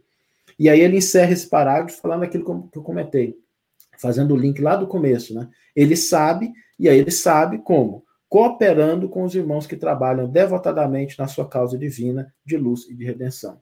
Então, quem sabe, coopera. Quem sabe, auxilia. Quem sabe, compreende. Que legal, Saulo, que legal. Eu concordo muito, querido. Quando eu vi esse ele, ele desdenhando ou ele comentando que deixa para lá, muitas vezes eu confesso, eu mesmo às vezes vejo assim, cara, você vai estar tá indo por esse caminho, esse caminho está levando ele a uma obrigação de dar o dízimo, uma obrigação, não está sendo natural, mas talvez a, a força que está movimentando o católico ou o protestante a um movimento evangélico, cristão, é o que ele precisa, é o que ele quer. Na nossa doutrina, que não há um, um, uma obrigatoriedade, ó, tem que fazer assim, senão a gente pode estar até mais menos impulsionado. E quando ele coloca essa expressão rocha milenária, tantas outras poderiam ser as expressões que para mim falar, ah, não é isso, Jesus não é isso não. Não, mas é como ele o entende, como ele está vendo, e todos os trabalhadores da, da obra do Cristo. E eu acho que é uma, um comprometimento muito grande se eu é, desdenhar o pensamento do protestante, do, do, evangélico, do católico, que, como a minha mãe, por exemplo, em vez de colaborar, de estar ao lado dele ajudando, sem me preocupar porque ele é isso ou aquilo. Nós costumamos rotular muito, ó, esse aqui é católico, aquele é evangélico, esse é homossexual, aquele é hétero. Nós somos o que somos, estamos colhendo tudo que está ao nosso redor e crescendo juntos. Mas a causa do Cristo não pode ser somente dos espíritas. A causa do Cristo, a causa da, do crescimento, nessa fase, nós somos até a minoria. Mesmo que nós já temos umas informações muito boas, a, o pensamento católico, evangélico, cristão, protestante, de uma maneira geral, leva muito a humanidade a uma melhoria. E nós temos que colaborar uns com os outros. E vejo ele sendo humilde e reconhecendo aqui: eu errei, eu errei ao desdenhar uma expressão, mas entendo também, eu errei ao achar que quem não acredita em reencarnação está fora, está viajando, está tá noutra. Não, todo mundo tem seu momento, seu, seu processo de crescimento. E, e como o Dr. Bezerra falou, Deus permitiu que o homem criasse quantas religiões ele quisesse para atender às necessidades de todos os seus filhos. E costumo falar como você, Saulo, daqui 80 anos está todo mundo no, mundo espiritual, vamos ver quem é que está com a razão. Eu quero olhar para a cara do Wilson lá, lá, tá vendo, Wilson? Tá vendo onde você tá aí agora? Olha eu aqui, olha o Saulo aqui do meu lado. Ah, mas isso hoje já acontece. Não, não, brincando, tô brincando. Cara, eu vou falar um negócio. Quando ele fala, Jesus vê que no vaso imundo do meu espírito penetrou uma gota de seu amor desvelado e compassivo. Vamos fazer um favor para todos nós, a né? cada um faça um favor a si mesmo. Tira o foco do vaso imundo e foca na gota na gota do amor desvelado e compassivo, essa coisa que eu não consigo, essa coisa do desânimo, essa coisa de, de, é. de se entregar, para com isso. Você, você é, é, criatura de Deus, foi criado por Deus, simples e ignorante, está num processo aí de aprendizado, de evolução espiritual, foca nessa gota de amor que o Cristo coloca em nós e acredita que você pode superar, acredita que você pode vencer, acredita que você pode conseguir, porque essa relação com Deus é uma via de mão dupla. Legal demais. E o, o Saulo e todo, aqui ele chega a falar que, ó, e aqui estou para lhe prestar o meu preito de reconhecimento com essas páginas simples, cooperando com os que trabalham devotadamente. Ou seja, esse livro é para todos nós, não é? Então, eu estou colaborando nessas páginas para os meus irmãos protestantes, e como o Saulo falou no início do Evangelho, seguido como o Humberto de Campos seguiu as normas do Evangelho, esse livro é para todos nós, ele, ele, não se limita a uma, a uma classe de religiosos. se, se não tivermos preconceito, conseguiremos. E, Tato, aproveitar que você comentou que é muito interessante, porque ele cita, nesse trecho que o Guto leu, Bartolomeu. E aqui, ah. queria, assim, não é objetivo a gente aprofundar muito, mas deixa eu dar só um gostinho do que, que significa essa obra, né? Não, Bartolomeu... vamos lá, Saulo, vamos lá, é tudo nosso, cara. Manda fala, não poupa não. Bartolomeu é um dos apóstolos de Jesus, dos quais a gente não tem notícia nenhuma. Ele só aparece nos evangelhos sinóticos, Mateus, Marcos e Lucas, na relação, quando é mencionado, e lá em Atos também, na relação. Ele não aparece em outros locais. Então a gente não tem nenhuma informação sobre ele. Lá no Evangelho de João, Bartolomeu é chamado de Natanael. E aqui tem um detalhe: Natanael é aquele que está debaixo da figueira, e quando Felipe vai chamá-lo, é, Felipe fala assim: Olha, encontrei o mestre de Nazaré, e Natanael fala assim: E pode vir algo de bom de Nazaré? Essa ah, frase sim, é sim. de Natanael, que é o Bartolomeu. É o Bartolomeu, nossa. E quando Jesus chega para ele, ele vai convidar, e aí Jesus fala, né? Como é que você fala coisas sobre a vida de Natanael e Natanael, como é que você sabe? Ele falou assim: olha, não, eu te vi debaixo da figueira, ele fica impressionado. E aí Jesus diz, né? Se você se impressionou porque eu te disse que eu te vi debaixo da figueira, muitas outras coisas vão acontecer. E as informações que a gente tem sobre esse apóstolo são só essas, tá? O nome Bartolomeu, só um detalhezinho técnico, né? Ele é o nome que a gente pensa assim, ah, é o nome, mas muito provavelmente é a forma como se referenciava ao pai dele, tá? Porque no, no hebraico, quando você se referia ao pai de alguém, é Bar, ou Simão Bar Jonas. Simão, filho de Jonas. Filho de Jonas. Bartolomeu é Bartolomaios, ou Bar, filho de Solomai, ou Ptolomeu, alguma coisa assim. Então, provavelmente Bartolomeu aí seja filho de alguém, a maneira como os sinóticos se referem a ele. Por ah, isso que lá tá. em João ele tem, ele é chamado de Natanael. E nós não temos mais nada acerca da vida de Natanael. Mas Humberto de Campos faz uma referência à personalidade de Bartolomeu. Por quê? Porque tem todo um capítulo 8 dedicado a esse apóstolo.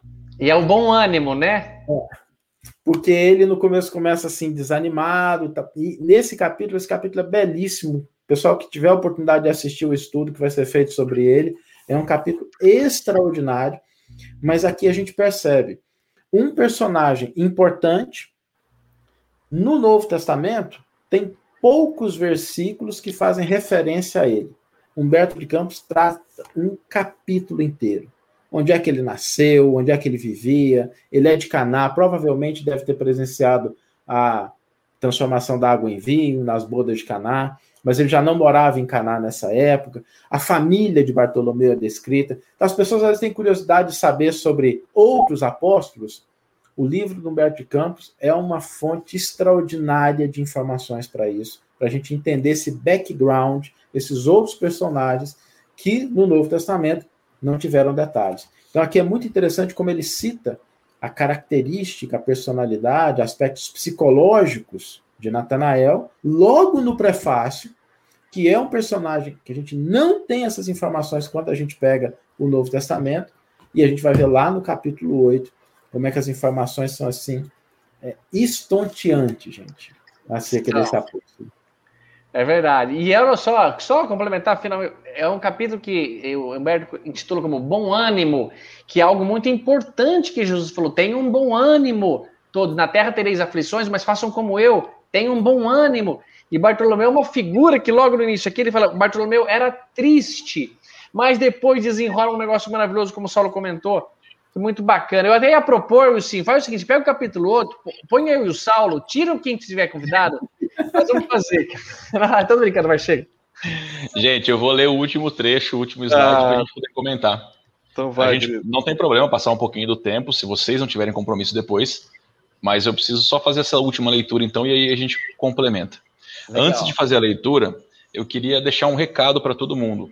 Tá passando aqui embaixo, ó, o WhatsApp, aqui embaixo, o WhatsApp do Centro Espírita Redenção.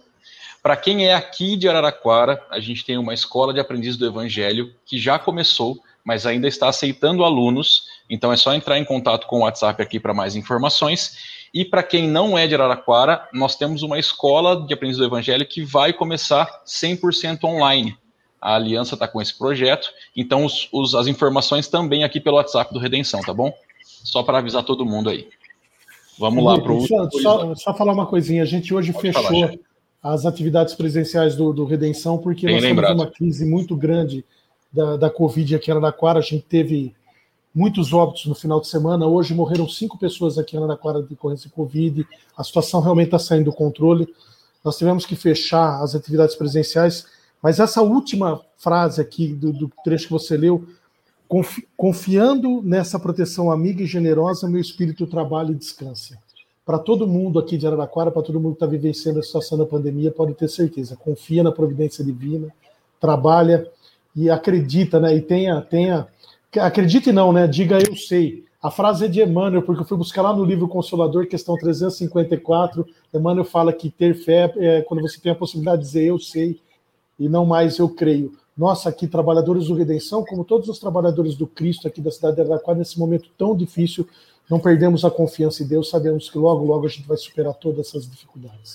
Bem lembrado, chefe. É, essa escola que é presencial aqui do Redenção que eu comentei, ela inicialmente está online, né? Tão logo as coisas se resolvam e tudo volte, ela volta a ser presencial. Por isso comentei só do pessoal aqui de Araraquara, tá bom? E aí a gente tem uma outra 100% online. Vamos lá para o último slide. E olha só, só o Wilson falou um negócio, falar, tá? só para enfatizar. Lembra que o Chico respondeu para alguém que perguntou assim, mas essas bombas nucleares ou essas coisas que têm poder para destruir o planeta mais de uma vez, próximo a sete vezes, e se o homem destruir o planeta, o que vai ser? O Chico responde com toda a segurança: Deus arranja outro lugar para a gente morar. Não se preocupem, não, pessoal. A pandemia é para nos ensinar, não é para nos fazer sofrer. Pode que uma coisa seja um pouquinho ligada Perfeito. ao processo, mas confia que está tudo bem. Vamos fazer o melhor, trabalhar e descansar para a gente crescer. Agora, para consolidar a estranheza dos que me leem, com o sabor de crítica, muito atual, né?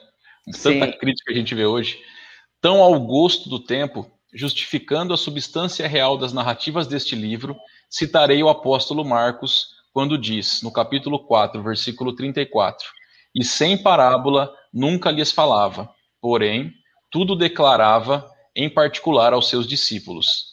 E o apóstolo João, quando afirma no capítulo 21, versículo 25, há, porém, ainda muitas outras coisas que Jesus fez e que, se cada uma de per si fosse escrita, cuido que nem ainda o mundo todo poderia conter os livros que se escrevessem. E é só, como se vê, não faço referências aos clássicos da literatura antiga ou contemporânea. Cito Marcos e João.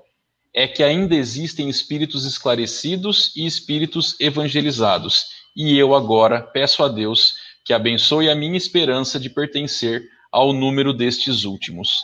Humberto de Campos, Pedro Leopoldo, Minas Gerais, em 9 de novembro de 1940. Cara, que lindo toma, isso aqui. Toma. Nossa, mãe de Deus, cara. Esses caras não estão pra brincadeira, não é possível. Aqui eu achei muito bonito quando ele fala assim, ó, para consolidar a estranheza com o sabor da crítica, que vai vir, vai vir bombardeio, o cara já estava sabendo. E ele escolhe essas duas frases lindas aqui de um e de outro. Eu, Saulo, entendi, vê se estão certo, que ele fala, ó, né? É, e o apóstolo Paulo fala, e sem parábola nunca lhes falava porém, tudo declarava em particular aos seus discípulos. Dá para a gente entender assim que eh, Jesus não poupou ensinamento para ninguém, ele abertamente ele falou, e que no livro, nesse caso, é algo que está dentro deste particular. O livro não é a parábola em si, ele é o que foi falado para os discípulos sinceros. Eu, eu consigo entender. Por que, que o Humberto cita isso aqui? Porque neste livro, como você comentou antes, não tem. É, é, tem histórias que vocês nunca ouviram. Tem coisas do céu aqui, tem coisas folclóricas, tem coisas que encarnado não teria como presenciar e nós estamos relatando para vocês. Tudo a vocês. Será é, isso, Saulão? É, é isso mesmo, Tato. Humberto Campos está declinando aqui claramente, sabe? quando Jesus colocava, ele falava para todas as pessoas, mas ele ajustava o seu ensino como professor sábio à linguagem da sua audiência, daquelas pessoas que estavam ali com ele, de quem estava ouvindo. E, e essa é a grande diferença dos evangelhos sinóticos para o evangelho de João. Se a gente pegar o evangelho de João, é o evangelho dos grandes discursos, é o evangelho que Jesus fala muito. Os outros trazem narrativas, tirando Mateus ali no Sermão do Monte, capítulo 5, 6 e 7, que é o grande discurso, mas o restante são falas menores. Mas lá no Evangelho de João, João registra isso. E aqui ele traz esse aspecto, que aqui pode ter gente que vai olhar para essas narrativas e não vai compreender, não vai se afinizar, porque aqui ele está se propondo a uma outra espécie de informação. Ele está colocando aqui informações para os corações efetivamente sensíveis e que vão encontrar no exemplo dessas pessoas que ele vai narrar algo que possa servir para a vida delas. E esse é o grande propósito dessa obra. Não é o simplesmente trazer, ele traz informações extraordinárias, sim, mas para que a gente possa vivenciar. Então ele está fazendo essa distinção. Né? O que eu estou colocando aqui, talvez algumas pessoas vão criticar, vão dizer que não, vão se opor, nenhum problema. Né? Agora, para quem tiver sensibilidade suficiente, vai encontrar nessas páginas aqui, sem dúvida nenhuma, né, um dos mais belos evangelhos que já foram escritos. É, é verdade. O Saulo não está exagerando, pessoal. É bonito demais a, a obra relatada, as histórias. Cara, Joana de Cusa, meu, aquilo é, é, é coisa sobrenatural. É, Maria e tudo mais. Mas eu, eu entendo isso mesmo. Olha, aqui eu estou falando para vocês, pessoal, aquela, aquele momento da intimidade, a hora que a gente entrou para o quarto, que a gente entra para dentro de casa, que o mestre vai nos ensinar ali para nós. Então, me parece assim, porque tem coisas. Ai, Jesus conversava na casa de Simão Pedro ou na sala, ou, coisas assim, bate-papo íntimo, cara. Cara, se a gente tivesse, se a teve alguma oportunidade, hein, Saulo, de estar perto do Cristo, cara, naquela época, reencarnado ali, cara. Será, será, será Saulo, que nós. É muito era... interessante isso que você está hum. comentando, porque, olha só, pessoas conviveram com Jesus e consideraram ele um uma pessoa comum. Sim, sim. Um agitador das multidões. Então, muitas vezes a gente acha que o despertar ele vem de fora para dentro. E na verdade, se a gente não tiver sensibilidade, o Cristo pode passar na nossa frente e a gente não enxergar. Se a gente não tiver disposição de alma para perceber a abertura de mente, Jesus pode estar na nossa frente e a gente nem perceber. Porque Jesus não fala aos olhos da matéria. Jesus fala ao ser imortal que cada um de nós é.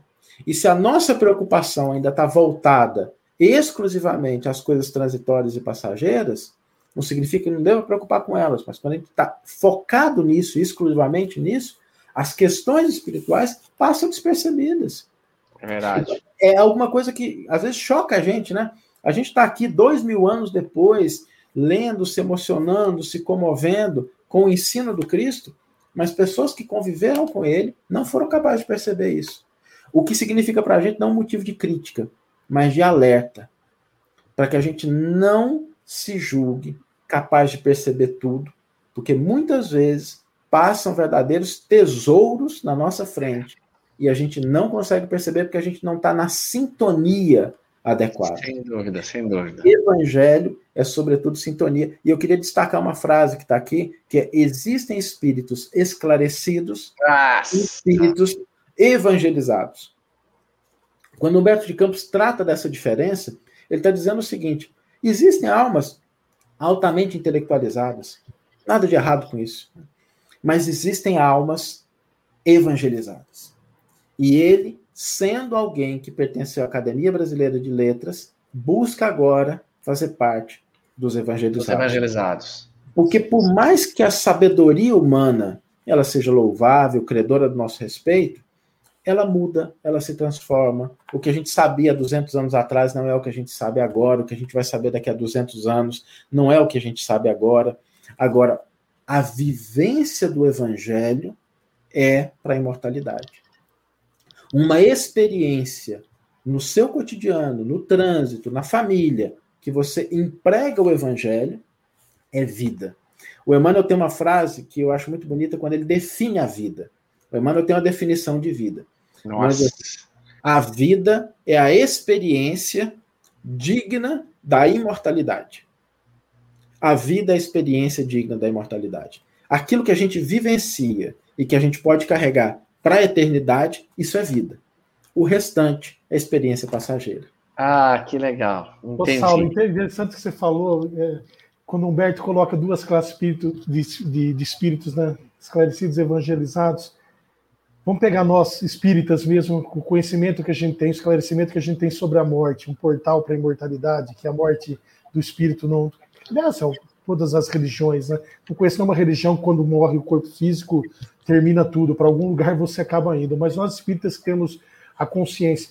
Mas como que a gente organiza o luto dentro de nós? É uma tarefa muito difícil ainda. Lidar com a morte é uma tarefa muito complicada. Como a gente faz isso? Através evangelho, com a confiança, sabendo, crendo que aquele sofrimento, como a irmã do, a irmã do falava, né? Espírita precisa parar de usar máscara, dizer que não chora, que não sofre. Claro que chora, claro que, claro que sofre.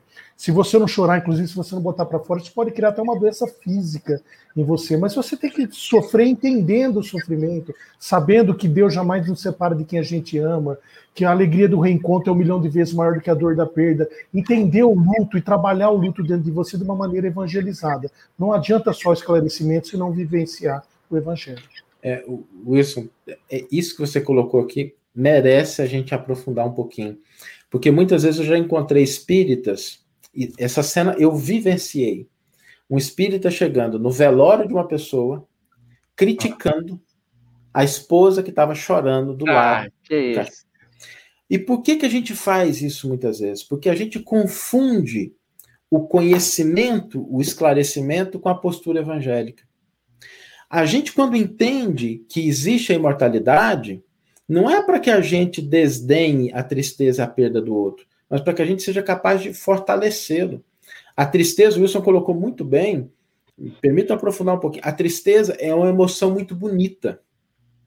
Porque a tristeza é a emoção que te informa que algo importante na sua vida, algo de bom, algo de belo, não está presente. Só é triste, só sente tristeza quem foi capaz de amar, quem teve algo de positivo. Porque milhares de pessoas estão desencarnando nesse momento. Enquanto a gente está fazendo essa live aqui, muitas pessoas desencarnaram. Por que, que isso não toca o nosso coração?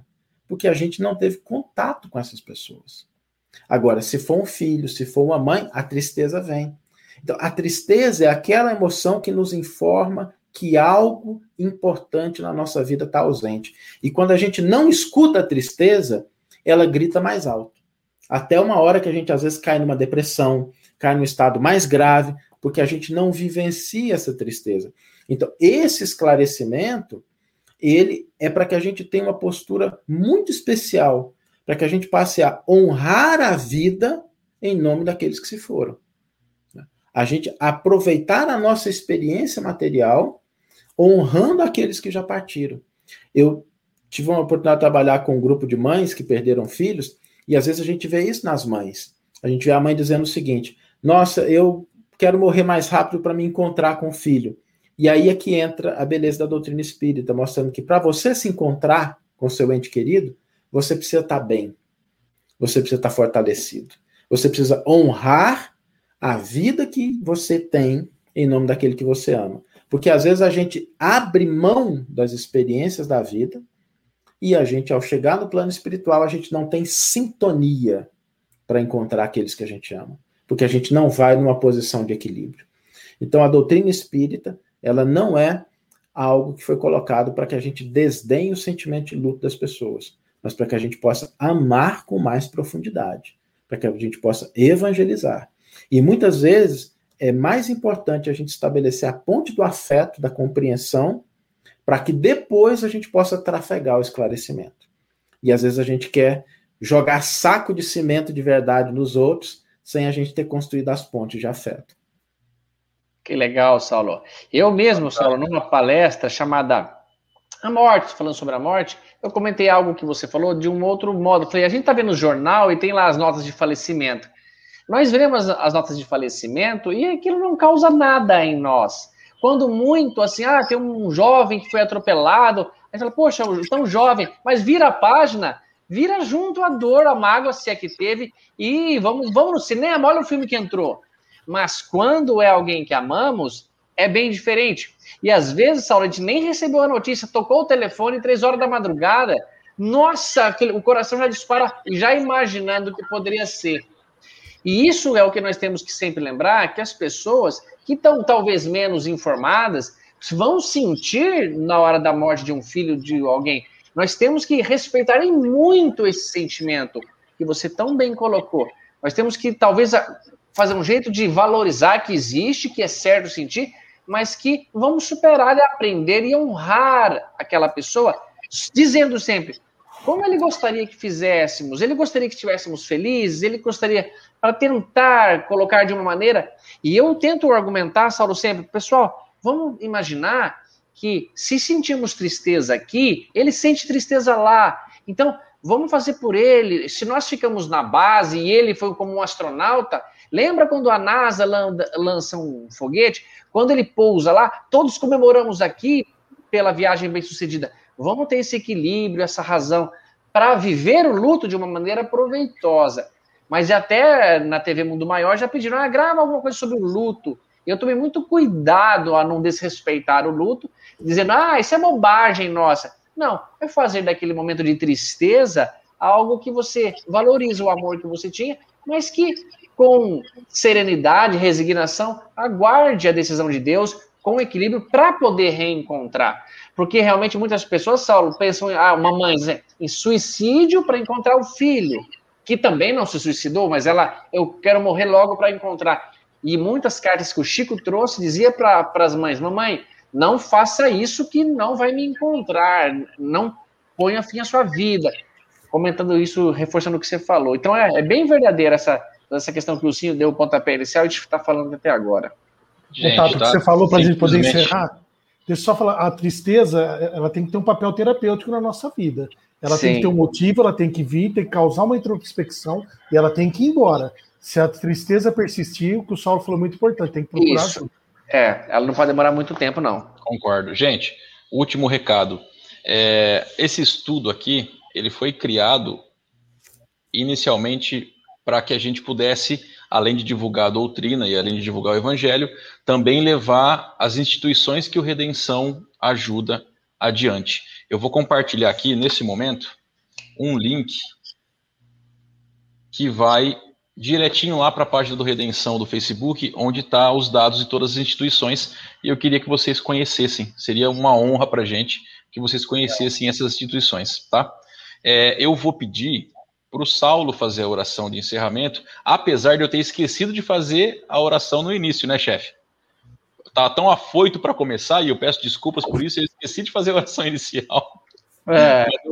Tato, você vai participar outras vezes e em muitos momentos você vai fazer essa oração, mas hoje eu vou pedir para o Saulo para fazer a nossa oração. É Alguém tem mais alguma, algum comentário, alguma coisa que gostaria de falar antes da gente fazer o encerramento? E depois da, da oração do Saulo, é, a gente tem um pequeno vídeo aí de uma das instituições. Eu queria pedir, a gente, tá, a gente teve aí uma audiência de trezentas e tantas pessoas durante todo o estudo. Estamos com mais de 300 nesse momento, para que vocês assistissem o vídeo e dessem uma atenção para essa instituição que vai passar depois, tá bom?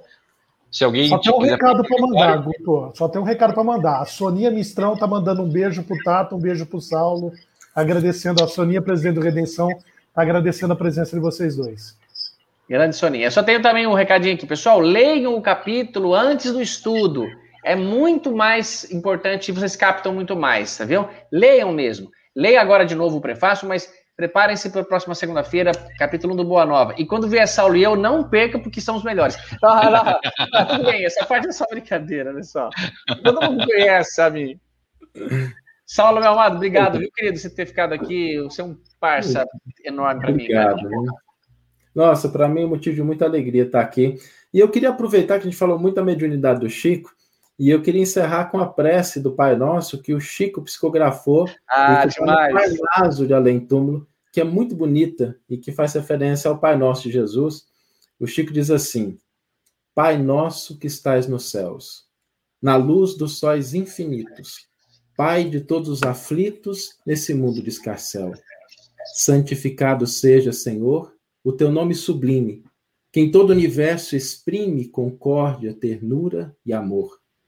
Venha, Senhor, ao nosso coração o teu reino de felicidade, de paz e de claridade na cena da redenção. Cumpra-se o teu mandamento, que não vacila e que não erra, assim no céu como em toda a terra, de luta e sofrimento. Livra-nos, Senhor, de todos os males, dá-nos o pão no caminho, que seja ele forjado na luz, no carinho, no trabalho espiritual. Perdoa, Senhor, nossos débitos tenebrosos de passados escabrosos de iniquidade e de dor. Pois hoje não só cremos, mas com as luzes da doutrina espírita sabemos que a promessa da verdade são os dias da imortalidade. Teve fim a escura morte, que de fato é vida de uma outra sorte, não mais uma noite escura na eternidade, mas dia de sublime claridade. Auxilia no Senhor também, no exercício do sentimento cristão, a amar todo e qualquer irmão, mesmo aquele que caminha longe do bem. Pois sabemos que quem sofre, quem erra, quem reclama, quem se desespera, chegará também à perfeição pela lei da reencarnação. E ao nosso Mestre Jesus, modelo e guia de toda a humanidade, exemplo de doação e de bondade, rogamos, despeça no Senhor, hoje e sempre, nas bênçãos de sua luz. Uau, bonito, cara. Maravilhosa. Saulo, muito obrigado, viu? Tato, muito obrigado pela participação. Muito obrigado, obrigado é, por tudo que você sempre faz para gente. Saulo, muito obrigado por todas as participações, por todos os convites que você sempre prontamente aceitou. A gente fica muito feliz. Eu quero agradecer aqui mais uma vez todos os parceiros que estão nos auxiliando, todas as pessoas que estão assistindo o Centro Espírita Redenção, que cedeu esse espaço, confiando realmente no trabalho que a gente está fazendo aqui, eu e o Wilsinho. Então a gente agradece todo mundo do Redenção também. Quer fazer algum comentário, chefe? Não, só, só pedir para as pessoas do, na segunda-feira que vem estarem conosco. Semana que vem a gente vai ter o, o Alexandre Matias, lá do, do, Amigos do Bem de Pederneiras, e o Marcelo Ravena, meu amigo de São José do Rio Preto. Top, dois grandes amigos. Ah, eu, e realmente, chefe, eu tô com um banner aqui e acabei esquecendo de colocar. Esse bannerzinho aqui, ó, tá ali, ó, no dia 8, no capítulo 1. O Alexandre Legal. e o Marcelo. Gente, foi fantástico. Os comentários, depois, se vocês tiverem um tempinho, são muitos, mas foi simplesmente fantástico as reflexões que, que vocês nos trouxeram hoje, tá? Muito obrigado e até a próxima, certo? Isso aí.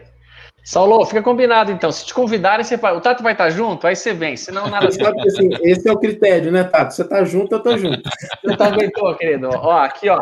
E você sabe o que, que significa isso aqui, cara? Amigo na linguagem de Libra. Olha que, que bonito, cara. Que bacana. Então, para todos vocês aqui, ó. Saulão, meu parceiro. Tchau, tchau, pessoal. Boa noite até semana que vem. Né? Gratidão, né? Ah, sim, só gratidão? Gratidão. Ah, aprendi gratidão. mais uma. Mais umas, valeu. Tchau, tchau, gente.